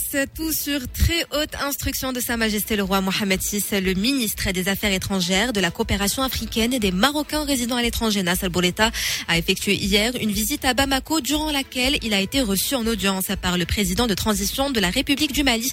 Boureta s'est également entretenu avec le vice-président et le premier ministre de transition. Sachez que vous pouvez désormais bénéficier des services des impôts en ligne. La direction générale a annoncé hier avoir mis en place de nouvelles fonctionnalités permettant de régler en ligne les droits de timbre appliqués aux immatriculations de- des véhicules, aux mains levées ou encore aux duplicata de cartes grises. Culture, l'association Bourgrag a annoncé officiellement hier le report de la 14e édition du Festival international du film de femmes de Salé, prévu initialement du 28 septembre au 3 octobre prochain. Et puis sur le plan international, de multitudes d'échanges virulents ont marqué le premier débat des candidats à la présidentielle américaine Donald Trump et Joe Biden qui se sont affrontés hier soir à Cleveland à tro- 35 jours seulement des élections. Et puis en sport, Rafael Nadal et Dominique Thiem ont hérité chacun d'un adversaire américain au deuxième tour de Roland Garros. Le premier opposé à Mackenzie McDonald et le second à Jack Sock lors de la quatrième journée qui se déroulera aujourd'hui. Voilà pour ce qui est de l'actu 8h35 sur Radio Mars. Ça place désormais un rappel de la météo. Comme hier, Faisal, le temps sera ensoleillé dans presque l'ensemble du royaume. Malgré les quelques petits nuages qui feront surface en début de journée, il fera assez chaud à Casablanca avec 23 degrés, 22 à Rabat. Le mercure va légèrement dépasser les 30 degrés à Marrakech et à Agadir, où le ciel sera dégagé pour redescendre à 27 degrés dans la région de Fès, Meknes. Et puis justement, zoom ce matin sur cette, région, j'ai découvert il n'y a pas très longtemps un magnifique site touristique, un gouffre de Friwat. Free what? Friwatu. Friwatu. Moi, j'arrive toujours pas Free what? à... Free what? What? Lino? Friwatu, c'est c'est dans la province de Taza. C'est un site Euh, c'est pas le touristique. 1er qui est ma- avril là aujourd'hui. où, euh, vous- Non, mais c'est c'est vraiment magnifique, Lino. Je t'invite Ouais, à aller ouais. découvrir. C'est d'ailleurs le plus, c'est dans la province de Taza. Ah bon, on Taza. Taza. ouais, J'avais compris Casa. Non, Taza, Taza, Taza, Taza, ouais, Non, mais pas à Un Taza. gouffre à Casa, il y en a. C'est on peut. Je t'emmène, je t'emmène, je vais te faire découvrir les gouffres de Casa. Magnifique. 8h35. Merci. Youssala, c'est l'heure de la brigade culturelle. Le nouveau Mars Attack. Tous les matins dans le nouveau Mars Attack, vous êtes convoqués à la BC. B, B comme brigade, C comme culturel. Alors, quand on a les cultures et sports, eh ben, ça peut donner le e-sport, hein, Lino. Et euh, c'est vrai qu'aujourd'hui, on va en parler parce que c'est un phénomène absolument euh, incroyable. J'ai donné le chiffre euh, tout à l'heure en 2019, le chiffre d'affaires de la filière à travers le monde, c'est plus d'un milliard de dollars et c'est en train de- d'augmenter. Avec nous, on a euh, Mustafa Al-Qassimi et Yann Mehdi Milosevic qui, est, qui sont avec nous euh, au téléphone de l'association Messa Maroc, hein, qui est une association qui promeut le, le, le e-sport. Bonjour. Bonjour. Bonjour. Alors, qui Mustafa, c'est en premier, Yann, c'est en deuxième. Oui, on va. Bon, voilà. alors, pourquoi alors, Yann est avec nous. Alors, tu es un, un joueur, hein, un ancien joueur, et tu vous, vous allez nous expliquer comment ça fonctionne hein, le, le e-sport, parce que euh, c'est quand même une filière aujourd'hui qui euh, qui est en pleine euh, expansion. Au Maroc, au Maroc, euh, est-ce qu'on peut avoir, est-ce qu'on a des chiffres du Maroc? On sait comment ça se porte. On sait, euh, est-ce qu'on a des euh, des futurs champions ou des joueurs qui peuvent s'illustrer sur la scène internationale? Alors oui, on a, du coup c'est moi Yann. Alors oui, on a beaucoup de joueurs, on a beaucoup de, de, c'est un, domaine en expansion, donc on a beaucoup de choses différentes. On a des équipes qui euh, sont en train de, de se faire connaître à l'international. Je pense euh, notamment à Fox Gaming, qui euh, maintenant fait partie d'une ligue euh, arabe euh, par Intel, donc Ouais. sur le, le jeu League of Legends, qui est, qui est incroyable. On a des joueurs qui se font un peu plus connaître. on, on, a, on a de, bon- de, de, de bonnes choses. Et l'e-sport, c'est pas seulement les joueurs aussi, c'est aussi un peu tous les métiers qu'il y a autour. Donc euh, tout ce qui est analyste, coach, etc. Et on a d'autres euh, personnes de ces domaines-là. Et euh, par exemple, je pense à Memento Mori, Darkship, qui sont des, euh, des, des coachs et aussi euh, des, des, des, euh, reporters journalistiques. Donc euh, qui aussi euh, se font un petit nom dans, dans, dans le domaine, enfin dans, le, dans la région MENA, donc Middle East, North Africa. Alors ça concerne quel type de jeu? Parce que quand on dit le e-sport, est-ce que c'est seulement les sports, euh, on va dire le le foot, euh, tennis, euh, le, le la F1 C'est quoi comme type de euh, qui sont qui sont dans qui tiennent le haut du pavé? On a tout type de jeu. Ça peut, en fait, ça dépend énormément. Il faut, voir l'e-sport comme euh, comme le sport, c'est-à-dire qu'on a des euh, sports d'équipe, euh, et comme le foot ou des sports individuels ou tout simplement des, sports des sports en salle. La même chose avec euh, l'e-sport. Beaucoup de jeux sont différents. Ça peut être des sports qui ressemblent à, FIFA par exemple ou, ou d'autres jeux comme League of Legends. Qui domine, qui domine vraiment le, le top du, du, du, du- enfin le top euh, du, du- de la scène mondiale, ce qu'on va voir très souvent, c'est surtout Fortnite. Je pense que t'en as déjà entendu parler. Non, absolument pas. Je vois absolument pas de quoi tu veux parler. Fort- Fortnite, CS:GO, donc pour les plus anciens, Ouais. et ça continue de, de perdurer. Donc euh, Counter Strike et aussi League of Legends. Là, euh, justement, il y a les championnats du monde. hein. donc euh, on a des, euh, des équipes euh, qui, euh, qui sont en train de jouer justement en ce moment-là pour se qualifier pour la phase finale des- championnats du monde. Alors, pour, juste pour que les gens qui nous écoutent se rendent compte du phénomène. Aujourd'hui, les champions, euh, il y a des prize money qui sont qui, qui deviennent extrêmement intéressants, j'imagine. Euh, alors déjà pour Fortnite justement Bouga qui avait euh, 16 ans, le champion du monde avait gagné 3 millions de dollars justement en, en remportant le championnat du monde. Lino, 3 Et, euh, millions de dollars pour championnat du monde. je sais. Donc, on, on sait vers quoi on va là. Non, non, mais je, je suis au courant. Moi, moi qui suis un supporter de l'AS Roma, ben on a une super équipe de e-sport euh, à l'AS Roma et on a payé un joueur canadien, euh, je sais pas combien, euh, un petit peu, je dis pas euh, 2 ou 3 millions d'euros, je crois, pour pouvoir jouer euh, avec l'AS Roma. Et alors aujourd'hui, alors vous, vous dans votre association, est-ce qu'il y a euh, une opportunité justement pour les jeunes Marocains de d'avoir des, des champions qui s'illustrent sur le sur le plan international Alors, moi, je, je peux répondre, je pense, à cette question-là. Oui, parce ça que, va. Parce que il faut comprendre, justement, pour rebondir sur ce qu'a dit Yann, c'est que euh, l'e-sport, c'est un combiné de deux mots. C'est sport euh, électronique. On parle souvent de sport comme activité euh, physique, normalement, qui nécessite un effort d'ordre physique, mental et psychique, dans l'objectif d'une compétition. L'électronique, c'est justement l'outil utilisé pour promouvoir ce sport.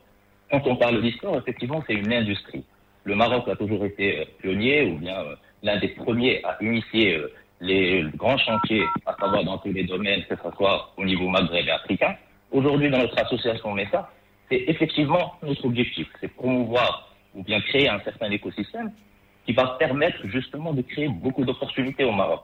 Ce qu'on oublie, c'est que cette industrie est créatrice d'emplois. Ce qu'on oublie aussi, c'est que cette industrie, normalement, elle peut se vanter de d'être en compétition avec le sport classique. C'est-à-dire, je vous donne un titre d'exemple, si la Roma, comme a dit Lino, elle arrive à remplir l'Olympico entre 60 et 70 000 spectateurs, pas plus tard que hier, j'étais en train juste de regarder un match de l'ESL, on était à 68 000 spectateurs sur la plateforme Twitch. 68 000. Oui, et 59 000 sur la plateforme YouTube. Et là, on parle d'un match euh, tout à fait normal. D'accord. pas Il n'y a pas le- d'enjeu euh, particulier, etc. Donc voilà. On Ils, joue ils- pas à- ils sont même, ils sont même retransmis à la télé. Hein. Moi, j'ai vu, j'en ai vu sur Canal+. Ah oui, oui, mais aussi j'en ai vu, c'est impressionnant. J'ai vu des matchs retransmis. Bon, le commentaire après il est ce qu'il est, mais Oui, euh, Oui, mais bon. Attends. Eh ben, effectivement, c'est- justement cette industrie, moi je appelle ça une vague, que normalement le Maroc se doit de prendre. Aujourd'hui, beaucoup de pays développés euh, se vantent d'avoir une fédération, d'avoir un ministère de l'e-sport comme la Corée du Sud, comme de la France, comme l'Angleterre et les États-Unis. Au Maroc, l'avantage de Mesa, c'est que justement notre président se trouve en Corée du Sud. Mesa aussi, c'est la première association qui vient d'être conventionnée et qui est partenaire de la Fédération internationale de e-sport. Ça veut dire que, juste à titre d'info, on va l'annoncer pas plus dans même pas deux jours, donc c'est il euh, il y a- il y a des franchises quand même là-dedans. Est-ce que vous, vous pouvez jouer au FIFA, par exemple, à FIFA, au jeu Oui. FIFA? À vous jouer? Oui, oui. Donc oui, vous êtes-. Ah. Alors, je vous explique, je vous fais un petit. Alors rapidement, rapidement. Oui, rapidement. Alors, il faut savoir que le Maroc a déjà représenté, a été représenté deux fois à la Coupe du Monde des jeux vidéo, en 2004 et 2006. Il est parti, il est classé parmi le top 16 mondial. Et ça, on parle que dans une, une activité qui est le FPS. Il faut savoir, dans le fighting game, qui est l'équivalent du tennis dans le sport classique, le Maroc, en 2010, était classé deuxième mondialement. Ok. Ça a été coupé. 8h42, c'est pas grave. Ah bah non mais écoute, de toute façon, on était euh, un peu en retard. Moi, euh, on, on va suivre hein, le gaming. Euh, je, hallucine son départ en congé, Absamad. euh. pas Et à Francis, et à Francis Marion aussi. c'est pas sa faute. Regarde, les deux téléphones ont été ont été coupés. Mais en tout cas, c'est extrêmement intéressant. On va la suivre ça, Lino. sur la FIFA peut-être qu'il les a. Je sais pas. on va suivre ça, Lino. Ouais, ouais. Hein, et puis, Non, mais et c'est toi, tu joues, et tu joues à- euh, sur PS4, toi, tu joues sur Xbox, essayé de jouer, PS4, mais, je- mais tu sais, Ça t'en- ça franchement, hein. je choisis mon équipe et tout ça. Et après, quand je joue avec mes neveux ou bien avec ma fille, je, je perds 5-0, 6-0, j'arrête, je balance. Rachid Triaté est arrivé de la FNP, il va nous parler d'immobilier tout à l'heure. Euh, vous jouez, vous PS4, PlayStation? Non? Ben, écoutez, j'ai Est-ce des que vous jouez ou petits-enfants. vous Non. J'ai des petits enfants qui arrivent à me battre, pas seulement des enfants. Moi, ça m'énerve. Ah ouais, moi je, Moi, je, je, je moi, joue. suis d'une Ça, en fait- nullité. Alors, Oui. on me dit, En c'est fait, toi, je, je toi suis le grand. C'est-à-dire que je suis excité par l'objet, le jeu, et j'arrive, je joue au bout de 10 minutes, ça m'énerve. Non, mais ils me chantent. Ils me disent, hé, tonton, toi, le dieu du football, toi, le grand, le, hein, le Manitou. Et c'est quoi ça? Pop, je te marque un Eh ben, but. s'y 2-0, mettre. 3-0, 4-0. Il va falloir s'y mettre. Quand vous avez les articulations des genoux qui pètent, et ben vous aurez l'e-sport. Bientôt. 8h44. Avant qu'on passe à c'est quoi le problème avec Rachid Triati qui vient d'arriver de la On parlera notamment des, des pistes hein, de relance de l'immobilier euh, avec euh, avec lui. On va vers notre chronique internationale avec Bernard Chosgrou. Vous savez cette chronique euh, qu'on vous installe tous les mercredis désormais pour essayer de voir comment ça se passe dans d'autres pays pour la relance post-Covid. Le nouveau Mars Attack. 7h30, 9h30 avec Lino Baco et Faisal Tadlaoui. Radio Mars attaque l'info. Radio Mars attaque l'info. C'est maintenant. Bernard Chosgros est avec nous comme tous les mercredis désormais pour euh, faire un panorama à l'international des solutions qui sont proposées dans les pays à travers le monde. Et aujourd'hui, on va faire un focus sur le Canada. Bonjour Bernard. Bonjour Faisal, bonjour Lino, j'espère que Bonjour, vous allez Bernard. bien. Bah, écoute, Rapidement, va, hein. euh, un, un petit mot effectivement sur le Canada. Euh, D'ailleurs, je vais seulement rappeler le propos de Trudeau récemment. L'heure n'est pas à l'austérité. Ça, c'est important. Et donc, ils mettent en place une politique volontariste. Et c'est peut-être euh, important de, de savoir ce qui se passe par ailleurs pour, euh, pour, pour peut-être euh, euh, imaginer des, des solutions dans d'autres pays. Euh, donc, évidemment, plusieurs, plusieurs mesures, entre autres euh, des mesures en faveur du, du climat, qui, qui formeront bien évidemment la pierre angulaire de, de ce plan avec notamment euh, le soutien à la construction de véhicules et de batteries zéro émission. Donc là, soutien à, à tout ce qui tou- tou- tou- touche à l'écologie. Euh, évidemment, un soutien euh, à l'industrie. En fait, euh, Trudeau veut créer plus d'un million d'emplois parce que le taux de chômage est bien évidemment, comme dans tous les pays, passé du simple au double. Puisqu'en fait, au mois, avant le mois d'août, on était à 5% de, de chômeurs contre 10% aujourd'hui. Euh, donc ils ont ils ont une, une ambition de, de redynamiser l'emploi. Euh, pour cela, en fait, ils vont s'appuyer sur les secteurs euh, qui sont pour eux euh, porteurs porteurs comme bien évidemment l'écolo- l'écologie l'écologie et l'énergie, mais également en fait l'agriculture, l'agroalimentaire, l'aquaculture et la pêche. La culture, le patrimoine, le sport, le transport aérien, le tourisme, l'énergie et bien sûr, ils vont soutenir tout ce qu'ils recherchent dans dans les universités. Donc, ils vont investir quelques quelques centaines de millions euh, de dollars, voire milliards de dollars, pour pouvoir réussir ce pari. Mais en tout cas, ils ont pour ambition. Alors, donc là, on voit bien que la politique volontariste d'un État peut permettre, en tout cas, a pour ambition de soutenir, soutenir sa propre économie. Pas je crois que, à mon sens, c'est peut-être une solution.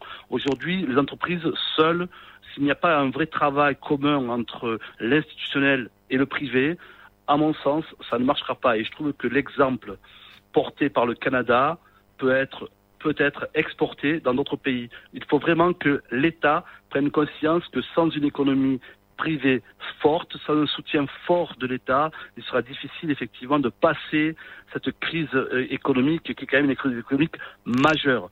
Aujourd'hui, on a atteint un seuil psychologique, c'est un million de morts dans le monde à cause du Covid. Donc, certes, ce que l'on peut constater, c'est qu'il y a la lutte contre l'épidémie et que finalement, en fait, ce qui est peut-être bien ou pas, on a choisi la santé au détriment de l'économie. Donc pour ça, en fait, euh, il y a un impact sur les pays. Et donc, si chaque pays ne fait pas l'effort, si les gouvernements ne font pas l'effort pour accompagner leur propre économie, forcément, en fait, il y aura des conséquences qui seront catastrophiques, sans pour autant tomber dans le protectionnisme et le nationalisme.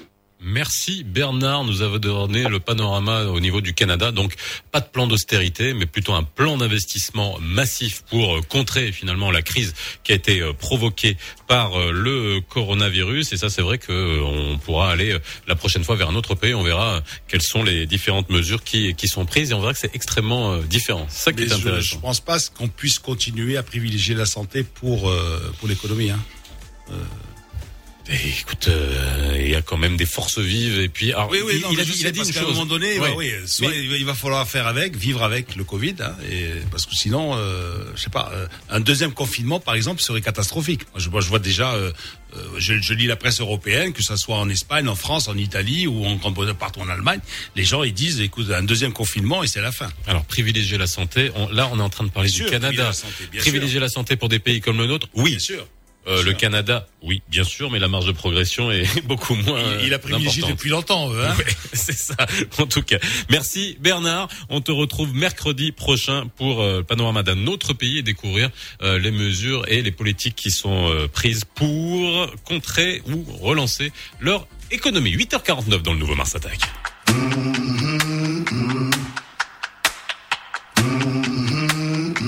I try to run.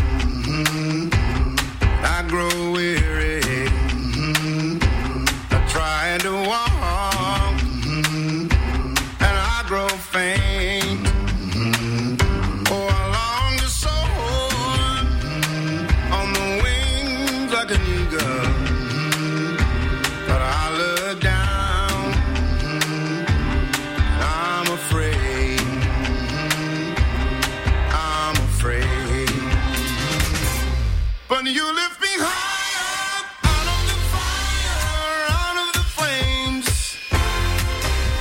I lost the fear when you give me meaning again.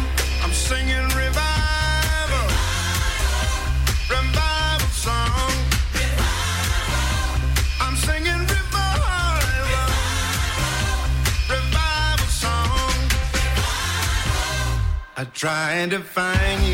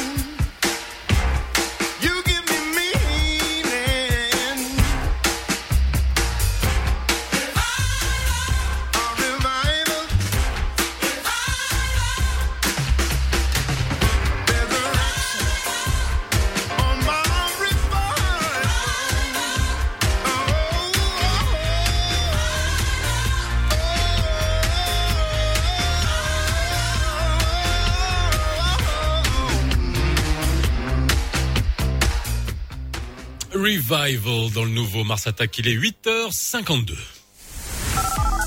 Et vous pouvez nous appeler 05 22 226 226 dans quelques instants, enfin dans quelques secondes. On sait quoi le problème. Et c'est quoi le problème? C'est l'immobilier. Euh, est-ce qu'il y a un problème dans l'immobilier? Est-ce que ça reprend? Est-ce que les prix baissent? Euh, Ou est-ce que l'immobilier, est-ce que l'immobilier en a pris un coup euh, pendant le confinement, euh, après le confinement? Est-ce que ça battait déjà de l'aile avant le confinement? Pourquoi? Euh, Est-ce que c'est à cause des constructions, à cause du marché, à cause de la demande, à cause des impôts? Bref, voilà, vous nous appelez 05 22 226 226 sur la chatterie. Des C'est notre redressements. invité. Tu veux parler de Des oui, oui, bah oui, des Redressement. redressements. Bien Redressement. sûr. Redressement. Redresse-toi. 8h52. C'est quoi le problème? C'est quoi le problème? C'est quoi le problème? Lino Baco et Faisal Tadlaoui invitent des pros tous les matins pour répondre à vos questions. Mais il n'y en a pas de problème si vous nous écoutez jusqu'à 9h30 et surtout si vous nous appelez 0522 226 226 sur la Riati est avec nous. Je vous présente Lino Baco qui est en face là. Voilà. Bonjour, Lino. On parle de redressement déjà. Tu veux qu'on commence bien la Non, journée non, là parce que toi, tu, tu parlais d'impôts. Oui, oui, bah, redre- Voilà. ouais, ouais, bah, on va parler de que, redressement. voilà, généralement, tu sais, quand tu, ouais, il y en a qui, hein, qui, hmm, vois, qui déclarent. J'adore, euh, quand t'es qui clair. tu vois, non, parce qu'ils déclarent généralement, tu vois, ils déclarent un certain chiffre, tu Oui. Parce qu'il y a un certain chiffre Mais est-ce bon, que ça, ça va reprendre. Justement, c'est ça la question. Alors là, que, comme ils sont pas dupes au fils qui te disaient, attends, mon petit, quoi, euh, l'immeuble Gdesh, tu me l'as vendu, Ils te euh, disent plus mon petit, direct. Je sais, ils prennent plus des pincettes maintenant. Rachid Riaté est avec nous, Euh, architecte, promoteur immobilier, vice-président de la FNPI, la Fédération nationale des promoteurs euh, immobiliers. Comment ça va? Impeccable. Bonjour Faisal. Bonjour Lino. Merci Rachid d'être avec nous euh, aujourd'hui pour qu'on puisse faire un point sur le secteur immobilier, répondre aussi aux, aux questions des gens, euh, surtout en cette euh, période euh, avec euh, voilà, c'est tu sais l'immobilier déjà euh, c'est un secteur qui est très complexe au Maroc avec alors Casa encore plus hein, parce qu'on va encore nous dire qu'on est Kazaoui mais Casa c'est particulier. Encore une fois, on va essayer de comprendre dans quel état était le secteur juste avant la crise, pendant la crise et là maintenant parce que est-ce que ça reprend Est-ce que ça reprend pas Est-ce que les prix baissent Est-ce qu'il y a des affaires à faire Est-ce que euh, ça permet d'organiser le secteur? Alors, Rachid, c'est vrai que euh, on, on le savait, le secteur déjà était un peu à l'arrêt avant avant la crise. Tout à Avant fait. la crise. Tout à fait. Tout à fait, dans le sens où euh, depuis 2018, euh, le secteur a commencé à montrer des signaux quand même de fatigue. Oui. Et il y avait beaucoup de propositions dans le sens pour redresser ce, ce secteur et apporter justement des solutions pour sa véritable relance, pour qu'il puisse jouer le rôle euh, stratégique euh, dans, dans l'économie. Et n'oublions pas que c'est un secteur qui est à 6,8% du PIB. C'est un secteur qui emploie plus de 1 million, 1 million 100 000 emplois. D'accord? Donc, il est avec 107. Direct et indirect. Direct et indirect. mets- je vais être méchant, tous déclarés? Euh, vous savez, Ah, ça c'est autre chose. profitons-en. Dans le BTP. On va en parler, on va en parler. On va en Chaque chose en son temps. Chaque chose On en son en temps, mais tu as raison, Lino. Faisal, il sait que Oui, oui. euh, je je fais pas de langue de, de bois. Euh, effectivement, il faut profiter de, de, de, de cette pandémie et de cette situation pour mettre les pendules à l'heure et pour monter un peu le niveau et déclarer et faire de ce secteur un secteur qui jouera son rôle comme il se doit. Donc, euh, je disais que c'est un secteur quand même avec euh, 27% de recettes de TVA, 268 mi- 260 milliards de dirhams de crédits bancaires octroyés, c'est très important, Mhm. et un contributeur fiscal très important puisque on commençait euh, rien qu'avec la conservation foncière qui a été le premier contributeur au budget national. Donc c'est grâce à qui? C'est grâce à ce secteur. Donc c'est un secteur qui est un pilier important dans l'échiquier euh, économique et qui, avant, comme je disais, en 2018, il a commencé à s'essouffler.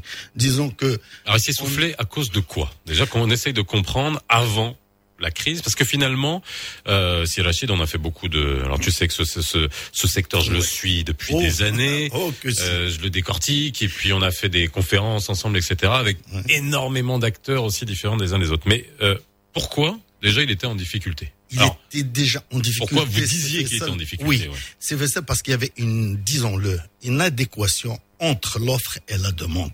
On n'arrivait pas à trouver justement, à rapprocher le pouvoir d'achat, d'accord, de l'offre qui est sur place. Euh, disons-le, qu'on soit clair, mis à part le le le, le, le social, c'est-à-dire que les prix du moyen standing et du haut standing, ils étaient affreusement chers. Ils le sont toujours. Ils le sont, je dirais oui, ils le sont toujours, même avec cette pandémie. Et c'est là où il faut se poser la question et se dire pourquoi. Et je crois que et c'est pas l'affaire uniquement d'un promoteur immobilier qui baissera sa marge qui va qui va résoudre le problème. Il y a d'autres intrants il y a d'autres éléments sur lesquels il faut jouer parce que on peut pas. On a baissé, on a baissé la, la, la, marge, mais elle est, elle n'est pas. Alors on va on va essayer. le pouvoir d'achat encore. Voilà. On va essayer. On va essayer de comprendre euh, parce qu'on a Rachid avec nous qui est promoteur immobilier, qui est architecte aussi. Ouais. D'accord? Euh, et puis d'essayer de décortiquer parce que moi quand je reçois des promoteurs de l'étranger dans des pays développés ils nous disent, nous annoncent des, des, niveaux de marge, et puis ils sont très contents, ils sont très heureux, et tout va bien. Ici, quand on entend les niveaux de marge, ou alors que ça soit les vrais ou pas, on, on a l'impression que quand euh, certains font de la promotion immobilière, c'est qu'ils veulent devenir milliardaires du jour au lendemain. Ça, c'est une vraie question pour essayer de comprendre le prix de quoi il est constitué en Iran. On a c'est Abdullah de Asfi. Bonjour Abdullah. Allô, bonjour. Bonjour Assidi. Bon, bonjour Monsieur Faisal, bonjour euh, Monsieur Lino. Bonjour. Je voudrais dire d'abord Monsieur Lino qu'il a dit à Racine Oui, c'est vrai. Euh, ma alors, mère a grandi sur le plateau. Euh, pour ma question, s'il vous plaît, c'est concernant l'autorisation pour un lotissement. Est-ce que c'est logique en disant qu'il y a un guichet unique et tout ça Il faudra attendre 6 à, à 8 mois pour avoir, ce, euh, pour avoir cette autorisation? Mm -hmm. Bon, on garde votre question. Oui, oui, non, mais c'est une excellente question parce que ça fait partie aussi de toutes les procédures et de tout le process pour euh, pour la construction, notamment euh, dans le cadre euh, du lotissement. On garde la question, vous y répondrez, c'est Rachid. On peut prendre Saïd de Bouskola, on prend sa question et nous on répondra après le flash info. Bonjour Saïd. Allô. Bonjour, bonjour Faisal. Bonjour. Saïd de Bouskoura. Enchanté. Merci. Écoutez, euh, ravi de vous entendre sur Radio Mars. Ça fait ça fait plaisir. Euh, aussi. En fait, ma question, c'est par rapport à une. Euh, en fait, je reviens à un sujet qui a été traité par, euh, par vous, Monsieur Faisal, à ma reprise sur la finance participative. Oui. Notamment le volume Mourabaha immobilier. Oui. En fait, c'est une, une, une nouvelle finance qui a contribué à, à hauteur de 11 milliards de dirhams, qui a été pratiquement à 90% euh, orientée vers l'immobilier. Mais à ce jour, malheureusement, malheureusement, il n'y a pas encore d'assurance ça veut dire les 11 milliers, le 11 Takafoul. de dirhams il n'y a pas d'assurance des emprunteurs. Et en plus, il y a une population qui attend depuis très très longtemps, qui loue pour l'instant, et qui, qui attend cette assurance, qui ont besoin de cette couverture. Il ne faut pas uniquement acheter, euh, et demain s'il y a un incident avec la pandémie, avec ce qui se passe avec Covid-19, sont impactés que leurs enfants. Ahna fiha. anormal. Fiha. Qu'est-ce qu'on avait dit? Voilà. Eh oui, on est en plein dedans. Voilà, mais ça fait 7 ans qu'on en parle. Oui, oui. 9 heures, on y revient. Merci Saïd, Saïd Amardi, hein, qui s'y connaît bien en finance participative justement et qui nous parle de ça. Et merci d'avoir attiré l'attention là-dessus parce que c'est toutes les incohérences hein, et tous les vides hein, juridiques euh, qu'il y a et qu'on laisse traîner. Et voilà, on est en plein dedans avec euh, la pandémie. 9 heures, le flash info avec euh, Youssra Mansouri, on donnera la parole à Rachid Riati juste après.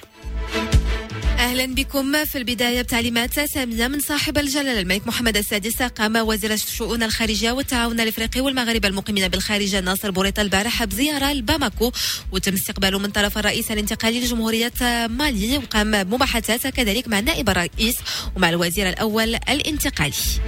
عزات المديرية العامة للضرائب حزمة الخدمات الإلكترونية الجديده اللي غادي تمكن من أداء واجبات تامر عبر الإنترنت في إطار مواصلة استراتيجية ديالها الرامية لرقمنة وتحسين الخدمات المقدمة والمقدمة لدافعي الضرائب وكيتعلق الأمر بواجبات تنبر المطابقة على محضر الاستلام الانفرادي وكذلك طلبات الإيصالات للشروع في الاستخدام المؤقت للمركبات ورفع اليد ونظير البطاقة الرمادية. في الخبر الثقافي غادي تقام عن بعد في الفترة ما بين 23 و 31 أكتوبر المقبل دورة 25 المهرجان الرباط الدولي للسينما المؤلف مع اختيار كندا كضيفة شرف نظرا للظروف الصحية اللي البلاد في ظل جائحة فيروس كورونا المستجد. ودوليا عرفت المناظرة الأولى بين الرئيس الأمريكي دونالد ترامب والمرشح الديمقراطي للرئاسة جو بايدن البارح. تبادل الاتهامات والإهانات قبل 35 يوم فقط من الانتخابات. وفي الختام رياضيا حجز السيربي نوفاك جوكوفيتش المصنف أول مقعد ديالو في الدور الثاني من بطولة فرنسا المفتوحة لكرة المضرب الغولون غاروس. من بعد ما انتصر على السويدي ميكايل إيمر ب 6 0 6 جوج 6 3 وبهذا كنكون وصلنا لنهاية الموجز. غادي نوقفوا اللحظة مع تذكير الأحوال الطقس. البارح الأجواء غادي تكون مستقرة. اليوم مستمعينا في تقريبا جميع أرجاء المملكة. واخا غادي تكون شوية ديال السحابة الطقس غادي يكون سخون نسبيا في الدار البيضاء اللي غادي تسجل فيها 23 درجه 22 في العاصمة الرباط و27 في جهة فاس مكناس. في المقابل غادي ترتفع درجات الحرارة في كل من مراكش والرشيديه اللي غادي توصل فيهم ل 32 اليوم. تعود وثلاثة دقائق على أمواج راديو مارس عاود عليك فيصل تدلاوي. الباقي فقرات البرنامج لو nouveau Mars Attack. Et oui, dans le nouveau Mars Attack, c'est quoi le problème Le nouveau Mars Attack, 7h30, 9h30, avec Lino Baco et Faisal Tadlaoui. Eh oui, Lino, tu as vu, hein ce qu'il faut comme temps pour un projet immobilier. Alors justement, ça va nous permettre de répondre euh, à la question de nos auditeurs. La première, euh, notre auditeur de ASFI qui a posé la question sur les lotissements. Hein et, euh, et not notamment pour avoir euh, l'autorisation, c'est 6 à 8 mois. Rachid Khayati, est-ce que vous pouvez nous dire euh, combien de temps il faut, alors clairement, pour euh, voilà, mettre en place un projet, livrer un projet immobilier, mais d'un point de vue administratif, hein, euh, pour avoir toutes les autorisations et les papiers nécessaires? Je rappelle que vous m'avez posé une question déjà, qu'est-ce qui fait le surenchèrement des prix? Au préalable ben, Parmi, parmi les, ce qui ont surenchère les prix, c'est ces délais administratifs. Ces délais administratifs qui constituent quand même un, un coût, et un coût important, avec bien entendu les intérêts qui viennent se greffer, avec bien entendu les surcoûts, tout ce qui est salaire, tout ce qui est charge, qui est conduire, et un projet qui doit do- durer dans le temps un certain délai, il est complètement prolongé. Et je dirais que le euh, le monsieur qui qui vient d'appeler pour les euh, je dirais les, les les délais, on a réalisé au sein de la fédération euh, un- une étude, une étude qui a regroupé, tenez-vous bien, le Conseil national de l'ordre des architectes. Oui. Dont on a ça reçu le président la semaine dernière. Nous avons le Conseil national de l'ordre des notaires, la Fédération marocaine de l'ingénierie et des essais et du contrôle, la, FEDEC, la- la FEDEC, et la Fédération nationale des promoteurs immobiliers, ainsi que l'Ordre national, bien sûr, des ingénieurs géomètres topographes, c'est-à-dire toute la chaîne de valeur pour faire une étude euh, euh, vraiment bien précise. Et je vais vous donner les résultats. C'est très simple. C'est que pour la première phase qui consiste à euh, regrouper tous les documents et demander le permis de construire. Nous sommes à 166 jours, c'est-à-dire 5 mois et demi. Et donc, ça, c'est une moyenne. C'est-à-dire qu'on, euh, rarement où ça descend vraiment au-dessous, mais ça, ça peut aller même plus. Et nous avons dans la phase réalisation, c'est-à-dire tout ce qui est éclatement de, de tir, tout ce qui est change, euh, chantier depuis la, pro- la, la- je dirais la, la production. Nous avons 243 jours. C'est-à-dire que nous totalisons 409 jours, c'est-à-dire pratiquement 13 mois et demi qui partent uniquement dans l'administration. Et cette étude, on l'a euh, remise euh, à tous les groupes parlementaires et aussi au chef de gouvernement pour qu'on essaie, avec bien sûr, cette étude comporte aussi des solutions, des solutions avec des benchmarks à l'international pour qu'on puisse arriver à, répondre. Et nous arrivons à 117 jours, c'est-à-dire un délai de 4 mois entre l'autorisation que nous demandons qu'elle soit entre un mois et un mois et demi et le restant, c'est-à-dire de tout ce qui est conservation foncière et tout, pour arriver à un total de 4 mois. Alors, ça, Justement, ouais, Lino. On a vu votre tableau, hein, Ouais. Rachid, Oui. et pas mal de dizaines de signatures, pour pas dire des centaines de signatures. Ça, Alors vous avez oublié, c'est très important ça. Oui, il y a Ouais, combien de signé, signatures signé, signé. Oui, et pourtant, on parle d'une ère de digitalisation. Euh, C'est-à-dire que entre, parce qu'avant la digitalisation et après la digitalisation. C'est-à-dire que nous arrivons euh, au niveau des signatures à 100 avant c'était 135 signatures. Aujourd'hui, 97 signatures. Donc, mais ça reste, ça reste quand même 97 signatures. 97 signatures. Et on souhaite euh, vraiment euh, ramener ça à beaucoup moins. Alors, que- c'est, c'est- ça montre quoi ça? Il y a un manque de confiance? Parce qu'il y a un moment, il faut se poser les questions euh, sur le sur tout le process de l'immobilier. On a l'impression que les administrations ne se font pas confiance dans le système, que les administrations ne font pas confiance aux promoteurs, que voilà. Est-ce que c'est un problème de confiance ou d'organisation finalement Je vais peut-être dire une bêtise, euh, Rachid. Alors pourquoi ne pas créer un espèce de CII, hein, Centre d'investissement immobilier On fait tout là-bas. Comme il y, a- il y a eu les centres justement d'investissement. Un guichet unique, tu veux dire un, un guichet unique. Un guichet unique. bah, et normalement, ça existe. ça existe. Le nom, le nom.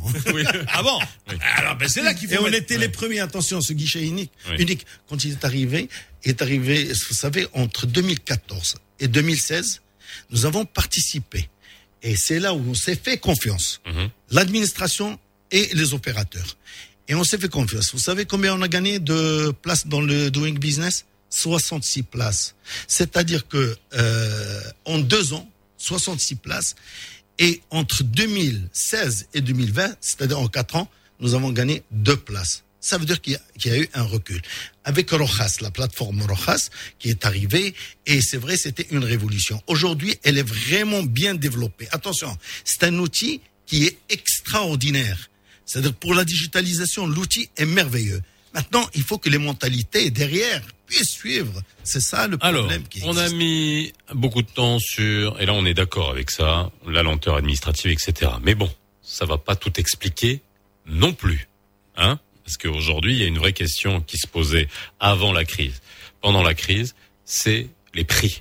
Et ça, c'est aussi des questions que se posent les gens. Les prix de l'immobilier au Maroc sont juste déconnectés de la réalité économique, sont totalement astronomiques. Et il y a beaucoup de gens, enfin, les gens s'y sont habitués, hein, et notamment aussi avec des modes de financement, bon, euh, avec euh, des crédits qui coûtent extrêmement cher, où on paye de la fiscalité, où il y a de la fiscalité sur les euh, sur les crédits. Acheter un logement aujourd'hui, c'est Rachid sincèrement, pour quelqu'un qui n'a pas de cash, c'est moi, je, moi j'estime que c'est une aberration financière. C'est un investissement, mais totalement incroyable. Euh, Est-ce que alors euh, aujourd'hui, c'est quoi le moi moi je veux juste comprendre et j'ai posé la question 40 fois. Je sors de mes cours d'économie les plus basiques de première année euh, d'école où on me dit l'offre et la demande. Quand euh, la demande quand il y a, où il y a une crise, eh ben un les prix baissent. Il y a un seul secteur. Il y a un seul secteur qui résiste à ça. On a l'impression qu'il y a des promoteurs qui n'arrivent pas à vendre leurs appartements, leurs logements depuis quasiment 5-6 ans à Marrakech. Il y en a qui sont vides depuis 5-6 ans. Rien à faire. Ils en ont rien à faire. Ben, c'est pas, ils font pas faillite.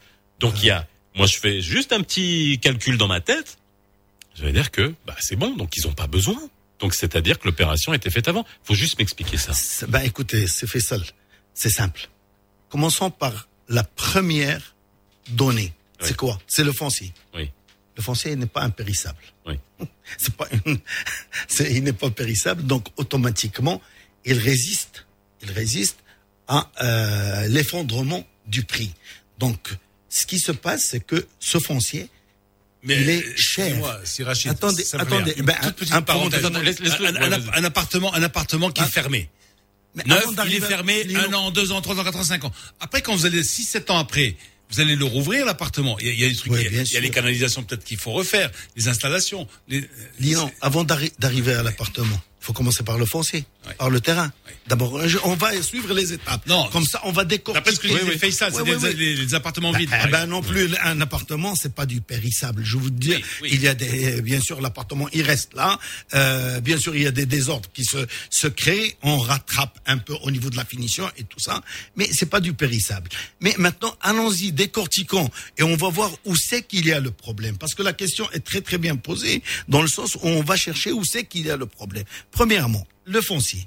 Le foncier, c'est un foncier, c'est une denrée qui est assez rare aujourd'hui. On est un pays Ouais, désert. Alors, ouais, moi, moi, je peux plus accepter ça. C'est Non, rare. non, mais je vais vous expliquer. Alors, De Gaulle pourquoi. disait de la France que c'était un pays désert. Nous, on est, nous, on est un pays encore plus désert. Parfait, c'est Faisal. Mais pour- vous, vous, vous avez raison, parce que on dit il y a des plans d'aménagement. Mais un foncier, il faut qu'il soit un foncier utile, un foncier qui est viabilisé. C'est-à-dire que je ne sois pas obligé de faire un hors-site. Mhm. Par exemple, je vais dans un endroit et je construis, d'accord, je, je vais construire dans une île déserte. C'est- C'est c'est- c'est- c'est pas possible. Donc, il faut que je me raccorde au niveau du réseau qui est souvent très très loin. Donc, le foncier utile pour faire de la promotion immobilière, il est cher, je dis, et il est aussi rare parce que. Mais alors, il est cher. Est-ce que, alors, je veux juste, non mais restons sur le foncier. oui, on va rester sur le foncier. On va Restons pas- sur le foncier. Hmm. Qu'est-ce qui ferait qu'aujourd'hui, dans notre pays, qui est un pays, je le dis encore, désert, on a Casa qui est, euh, euh, voilà, une, une- avec beaucoup de densité, mais tout le reste des axes, c'est désert. Oui. C'est en termes de densité. C'est hein, je parle désert en entre. Aïsba et Mohamedia. Mohamedia. Zlata, c'est désert. Bref. Oui. Zlata, Donc, c'est désert. qu'est-ce qui ferait que on arrive à un foncier qui coûte ce qui devrait coûter réellement Ben, c'est. C'est très simple. On se permet aujourd'hui un urbanisme de luxe. Les villes du monde entier sont des villes en hauteur. C'est des villes qui sont, euh, je dirais, avec un, un urbanisme où la hauteur, bien sûr, elle joue sur l'incidence foncière. Et de ce fait, on réduit justement le coût du foncier. Or, nous, nous avons des documents d'urbanisme qui ne sont pas euh, en phase avec la réalité du pays. Il faut le reconnaître. Nous avons des documents, on se permet un luxe, on s'étale au niveau des, de l'horizontalité des villes et on se retrouve, bien entendu, avec un foncier qui est très cher. D'accord? Donc aujourd'hui, il faut la première des choses, c'est qu'il faut qu'on lance un débat, qu'on revoie un peu notre système d'urbanisation et notre urbanisme pour voir quels sont le monde entier va, va vers la ville en hauteur. Il faut qu'on s'y mette nous aussi pour réduire ce foncier. Maintenant, il y a d'autres intrants. J'ai- Autre chose. Pourquoi on pourquoi on n'autorise pas euh, certaines hauteurs, par exemple C'est ce qu'il vient Des- de des dire. fois- non, non, non, non, parce que des fois on, on dit ouais, mais tu sais, on m'a autorisé 12 étages, mais alors je voulais faire une tour de 30 étages ou 40 étages. Euh, Pourquoi? Parce que c'est- parfois c'est les pompiers qui vous disent non, c'est ça, etc., etc. Ça, vous savez, on peut toujours trouver une solution à toutes les sécurités. On, on construit des 36 étages, 30, des cent- centaines d'étages. Donc aujourd'hui, c'est pas le problème technique. Aujourd'hui, c'est une volonté du de l'urbanisme que nous suivons aujourd'hui. C'est des villes en horizontale et c'est de la délapidation de foncier qui se paie, ce qui se fait. On peut pas se permettre ce luxe. Il faut aujourd'hui qu'on arrive à revoir ça. Et vous savez, c'est très simple.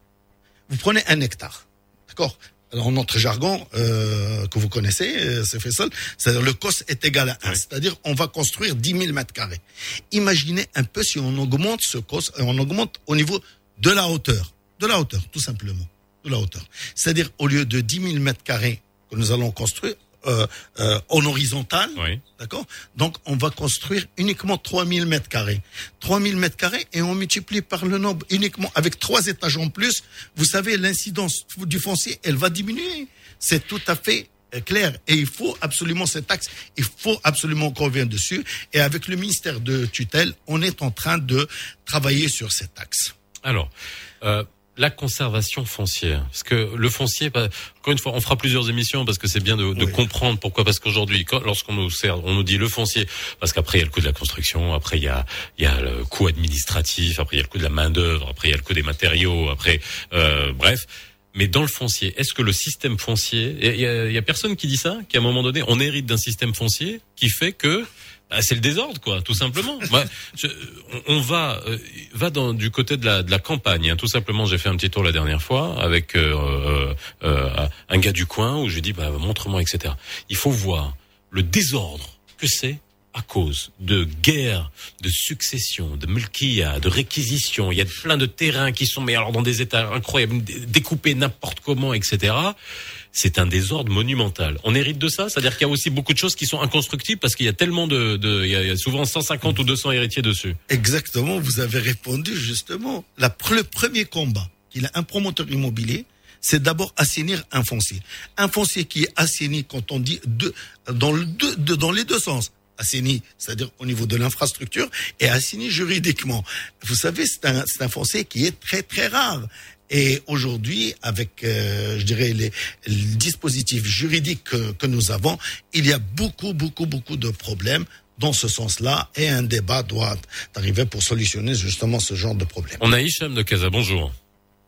Oui, bonjour, euh, monsieur Faisal. Bonjour, c'est Hicham. Bonjour. Bon, j'interviens parce que je suis un peu du secteur. Oui. Je, je- je suis un expert immobilier. D'accord. On fait la valeur immobilière pour les gens, pour les banques, pour le- le- les usines. Pour... Je ne comprends pas pourquoi le foncier, l'immobilier est assez cher. Par exemple, je vous donne pourquoi. Parce que lorsqu'on dit la rareté du foncier, la rareté du foncier, c'est dans la ville. Dans les villes, par exemple, le centre-ville de Casa, il n'y a pas beaucoup de terrains vides. Dans le centre-ville de Rabat aussi, bon, euh, dans la ville. Et la cherté euh, de, la valeur immobilière ici au Maroc, elle n'a pas de sens. Elle n'est pas justifiée. Parce que lorsqu'on dit qu'à Londres ou bien qu'à à Paris ou bien à Amsterdam, il un foncier qui vaut tant par mètre carré, c'est parce qu'il y a des agencements, 50% de la valeur vient des agencements de la ville. Le métro, le, le transport en commun, euh, la sécurité. Et la attendez, ville, moi, si vous faites un calcul en prenant, en pondérant, hein, c'est ce qu'on fait avec, avec le pouvoir d'achat, etc., le niveau de revenu, nous on avait fait un petit calcul, Casa est quasiment trois fois plus cher que Berlin. Voilà. Trois fois plus Voilà. cher que Berlin. C'est ce que, c'est ce que, c'est ce que je veux, c'est là où je veux revenir. Parce que le, le- le- lorsqu'on on cherche un petit foncier dans les agglomérations de Casa, c'est Hal, Darboulza, euh, Katmellil, par exemple, euh, ou La Salle, on va trouver que c'est trois, quatre fois plus cher que la région de Bruxelles. Oui, oui, je... Oui, que, que la périphérie, que, que les banlieues européennes, oui. Bon, les banlieues européennes, parce que l'immobilier ou bien le, le logement dans une ville européenne, il est desservi par toutes les commodités. Il y a les écoles à proximité, il y a, il y a tout. Euh, Mais euh, je ne sais pas pourquoi, par exemple, à Darbouzda, un, un loft vaut 4-5 millions de dirhams. Il n'y a même pas la route. Et c'est inondable. Il n'y a pas d'électricité. L'électricité récurrente euh, coupure. Alors c'est là où il faut justifier la valeur immobilière et il faut faire des bases de données pour les valeurs de vente. Il ne faut pas que ça soit un tabou. Nous, on a accès à toutes les bases de données de Londres et de, de, de, l'Angleterre, de la France et de Luxembourg. On a les valeurs de vente. C'est publié. Et, et au Maroc, on n'a pas de publication. Pourquoi on ne publie pas les, les- les valeurs immobilières? Ça, c'est la direction des impôts et le, le- le- la direction de, et de- et les dentaires qui doivent faire ça. Et merci beaucoup. Merci beaucoup, c'est. Non mais c'est, euh, on a, on a tellement la tête dans le guidon qu'il suffit d'aller voir ailleurs. Et encore, et là, le pire, c'est qu'il faut se comparer à des pays, comme il a dit Hicham, développés, avec des infrastructures, etc. Je vais redonner un exemple, après je te passe la parole, c'est Rachid. J'ai eu la, la chance d'aller euh, à Atlanta, tu sais, et puis euh, il y a, il y a une, une- une- aux alentours d'Atlanta, il y a ce qu'on appelle Greentown, qui est un, qui est un euh, banlieue un peu bourgeoise, avec des petits pavillons à l'américaine, que ce que vous pouvez voir dans les films, hein, tu sais, avec le 4x4 devant, les chiens, le truc, etc. Une maison, mais alors euh, nickel, magnifique, etc. Je suis allé me renseigner juste pour voir les prix. Ouais. Une maison juste magnifique, j'aimerais habiter dedans, voilà, euh, pavillon, euh, ça doit être quoi? Ça doit être du 2000 mètres carrés quand même, hein, c'est énorme. Hein. On était à 180 000 dollars.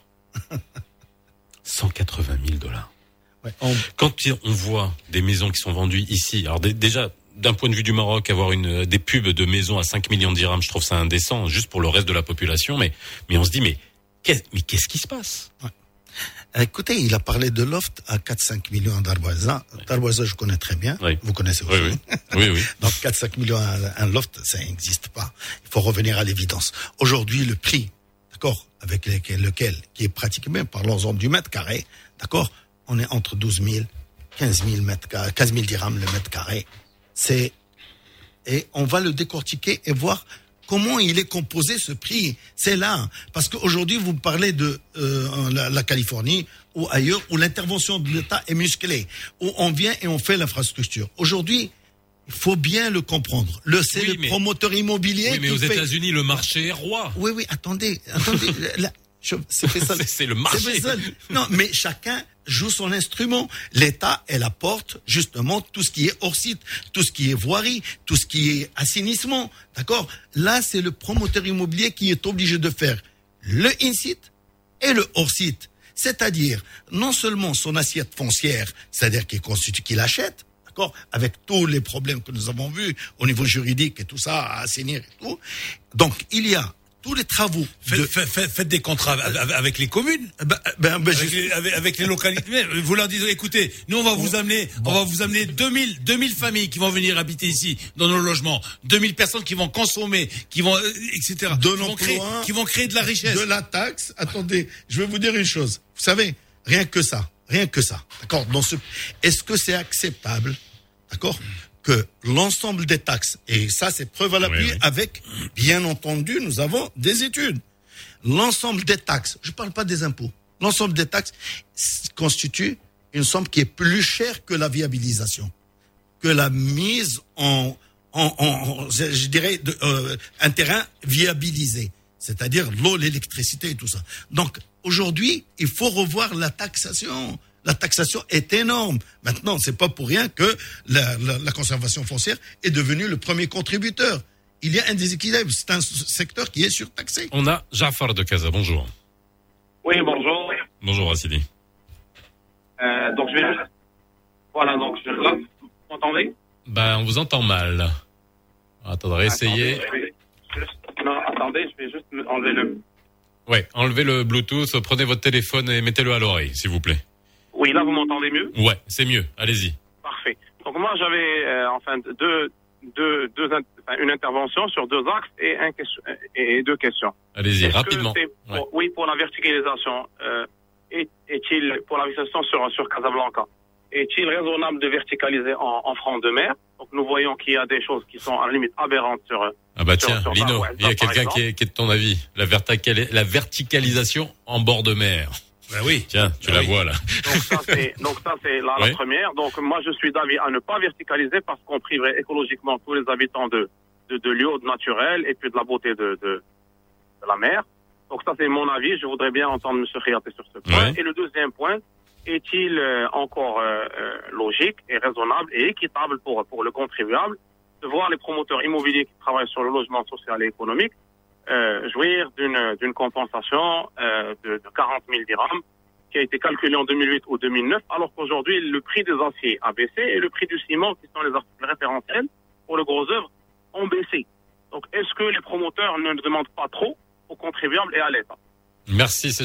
On va laisser répondre ces Voilà. de la Alors, donc, je parle de la verticalité. Oui. Écoutez, on est tout à fait d'accord, je suis, je suis architecte aussi, on est tout à fait d'accord qu'il faut préserver le côté naturel. c'est- de toute évidence. Maintenant, c'est pas le promoteur qui fait les plans d'aménagement. Revenons-le. Ça, c'est l'État. On voudrait bien participer, que les architectes participent, que les citoyens participent aussi à l'élaboration de ces plans d'aménagement. Et nous sommes d'accord qu'il faut réserver une frange, une servitude, d'accord, pour protéger justement le littoral et essayer de trouver des choses qui répondent. Maintenant, au-delà de, du littoral, c'est là où on parle. On parle d'une verticalité, le monde entier. La ville, aujourd'hui, la ville durable, et c'est tout le monde qui s'entend à le dire, c'est dans la verticalité.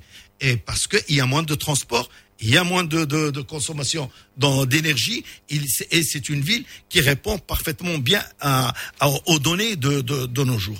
Donc, aujourd'hui, la verticalité, c'est, euh, je dirais, la solution pour justement baisser un, les niveaux des prix, et deuxièmement, ce qui est plus important, c'est apporter un bien-être pour euh, une la ville Mais de de demain. préserver quand même l'environnement. Mais bon, Préserver on, a, on a- on a raté une grande occasion à la- la- l'aéroport d'Enfa. Casa. Voilà. Écoutez. Je vois des immeubles de 7 Il est peut-être étages. pas de ton On avis, Non, pourquoi? Ouais, ouais, non, mais- C'est vrai, c'est vrai.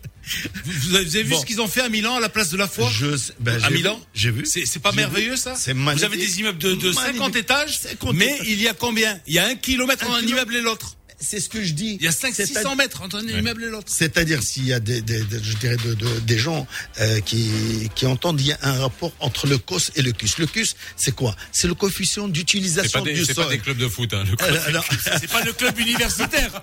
non, non, le CRUS. Alors, donc, le CUS, c'est-à-dire c'est le, le coefficient d'utilisation du sol, et le COS qui est le coefficient d'occupation du sol. C'est-à-dire la hauteur, il y a un rapport entre la hauteur et justement l'occupation du sol. Donc plus on monte en hauteur, plus on dégage des espaces euh, au niveau des, des espaces communs. Et c'est tout à fait normal. Et c'est la ville de, de demain. Il y avait une deuxième Très question. rapidement, très C'était pour- rapidement. très rapidement, c'est-à-dire pour les 40 000 dirhams. Oui. Vous avez un nous aujourd'hui dans les facteurs de relance, dans les piliers Mhm. de relance, dans notre proposition. Nous, on le dit et depuis 2018, on dit aujourd'hui il faut aider le citoyen. Il faut aider l'acquéreur. C'est-à-dire les 40 000 dirhams, malheureusement, c'est de la TVA et n'a jamais été donné pour le promoteur. C'est de la TVA et il faut la donner directement à, à l'acquéreur. Et aujourd'hui, les promoteurs s'entendent à dire, nous, on veut rien. On veut quelque chose qui nous, on sait que l'État, elle est en difficulté, on le sait. Donc, quelque chose qui ne coûte rien à l'État, c'est ne serait-ce que au niveau de l'urbanisme. L'urbanisme, ça ne coûte rien à l'État. C'est-à-dire faire des plans d'aménagement intelligents et surtout qui sont respectés parce que même quand on fait des plans d'aménagement, tu sais ce que c'est le taux de, de, de réalisation du plan d'aménagement? Il est en dessous de 50%, hein, bien en dessous de 50%, il faut le savoir. Merci Rachid Triati d'avoir été euh, Merci, avec nous, on en reparlera bien entendu de ce sujet parce qu'il y a toute la chaîne à expliquer euh, aux gens. Voilà Lino, Hein Il y a de l'info ce matin, hein. ça, hein. m'apprendra en revenant de mon média de vouloir passer par, euh, par exemple, euh, Aïn Harouda. N'est-ce pas, bah, mon cher Sir Rachid Je dit que, dit que la route du centre, ouais, termine boulevard Chef Chaouni. Hein, les élus, ils vont là-bas de temps en temps Mmh, ils y vont de temps en temps. faire 9h28. des barrages. Voilà. Merci d'avoir été avec nous. C'était le nouveau Mars Attack. On se retrouve demain à 7h30 pour de l'info, de la bonne humeur, de la musique et du sport. À demain. Le nouveau Mars Attack. Mars Attack. 7h30, 9h30 avec Lino Baco et Faisal Tadlaoui.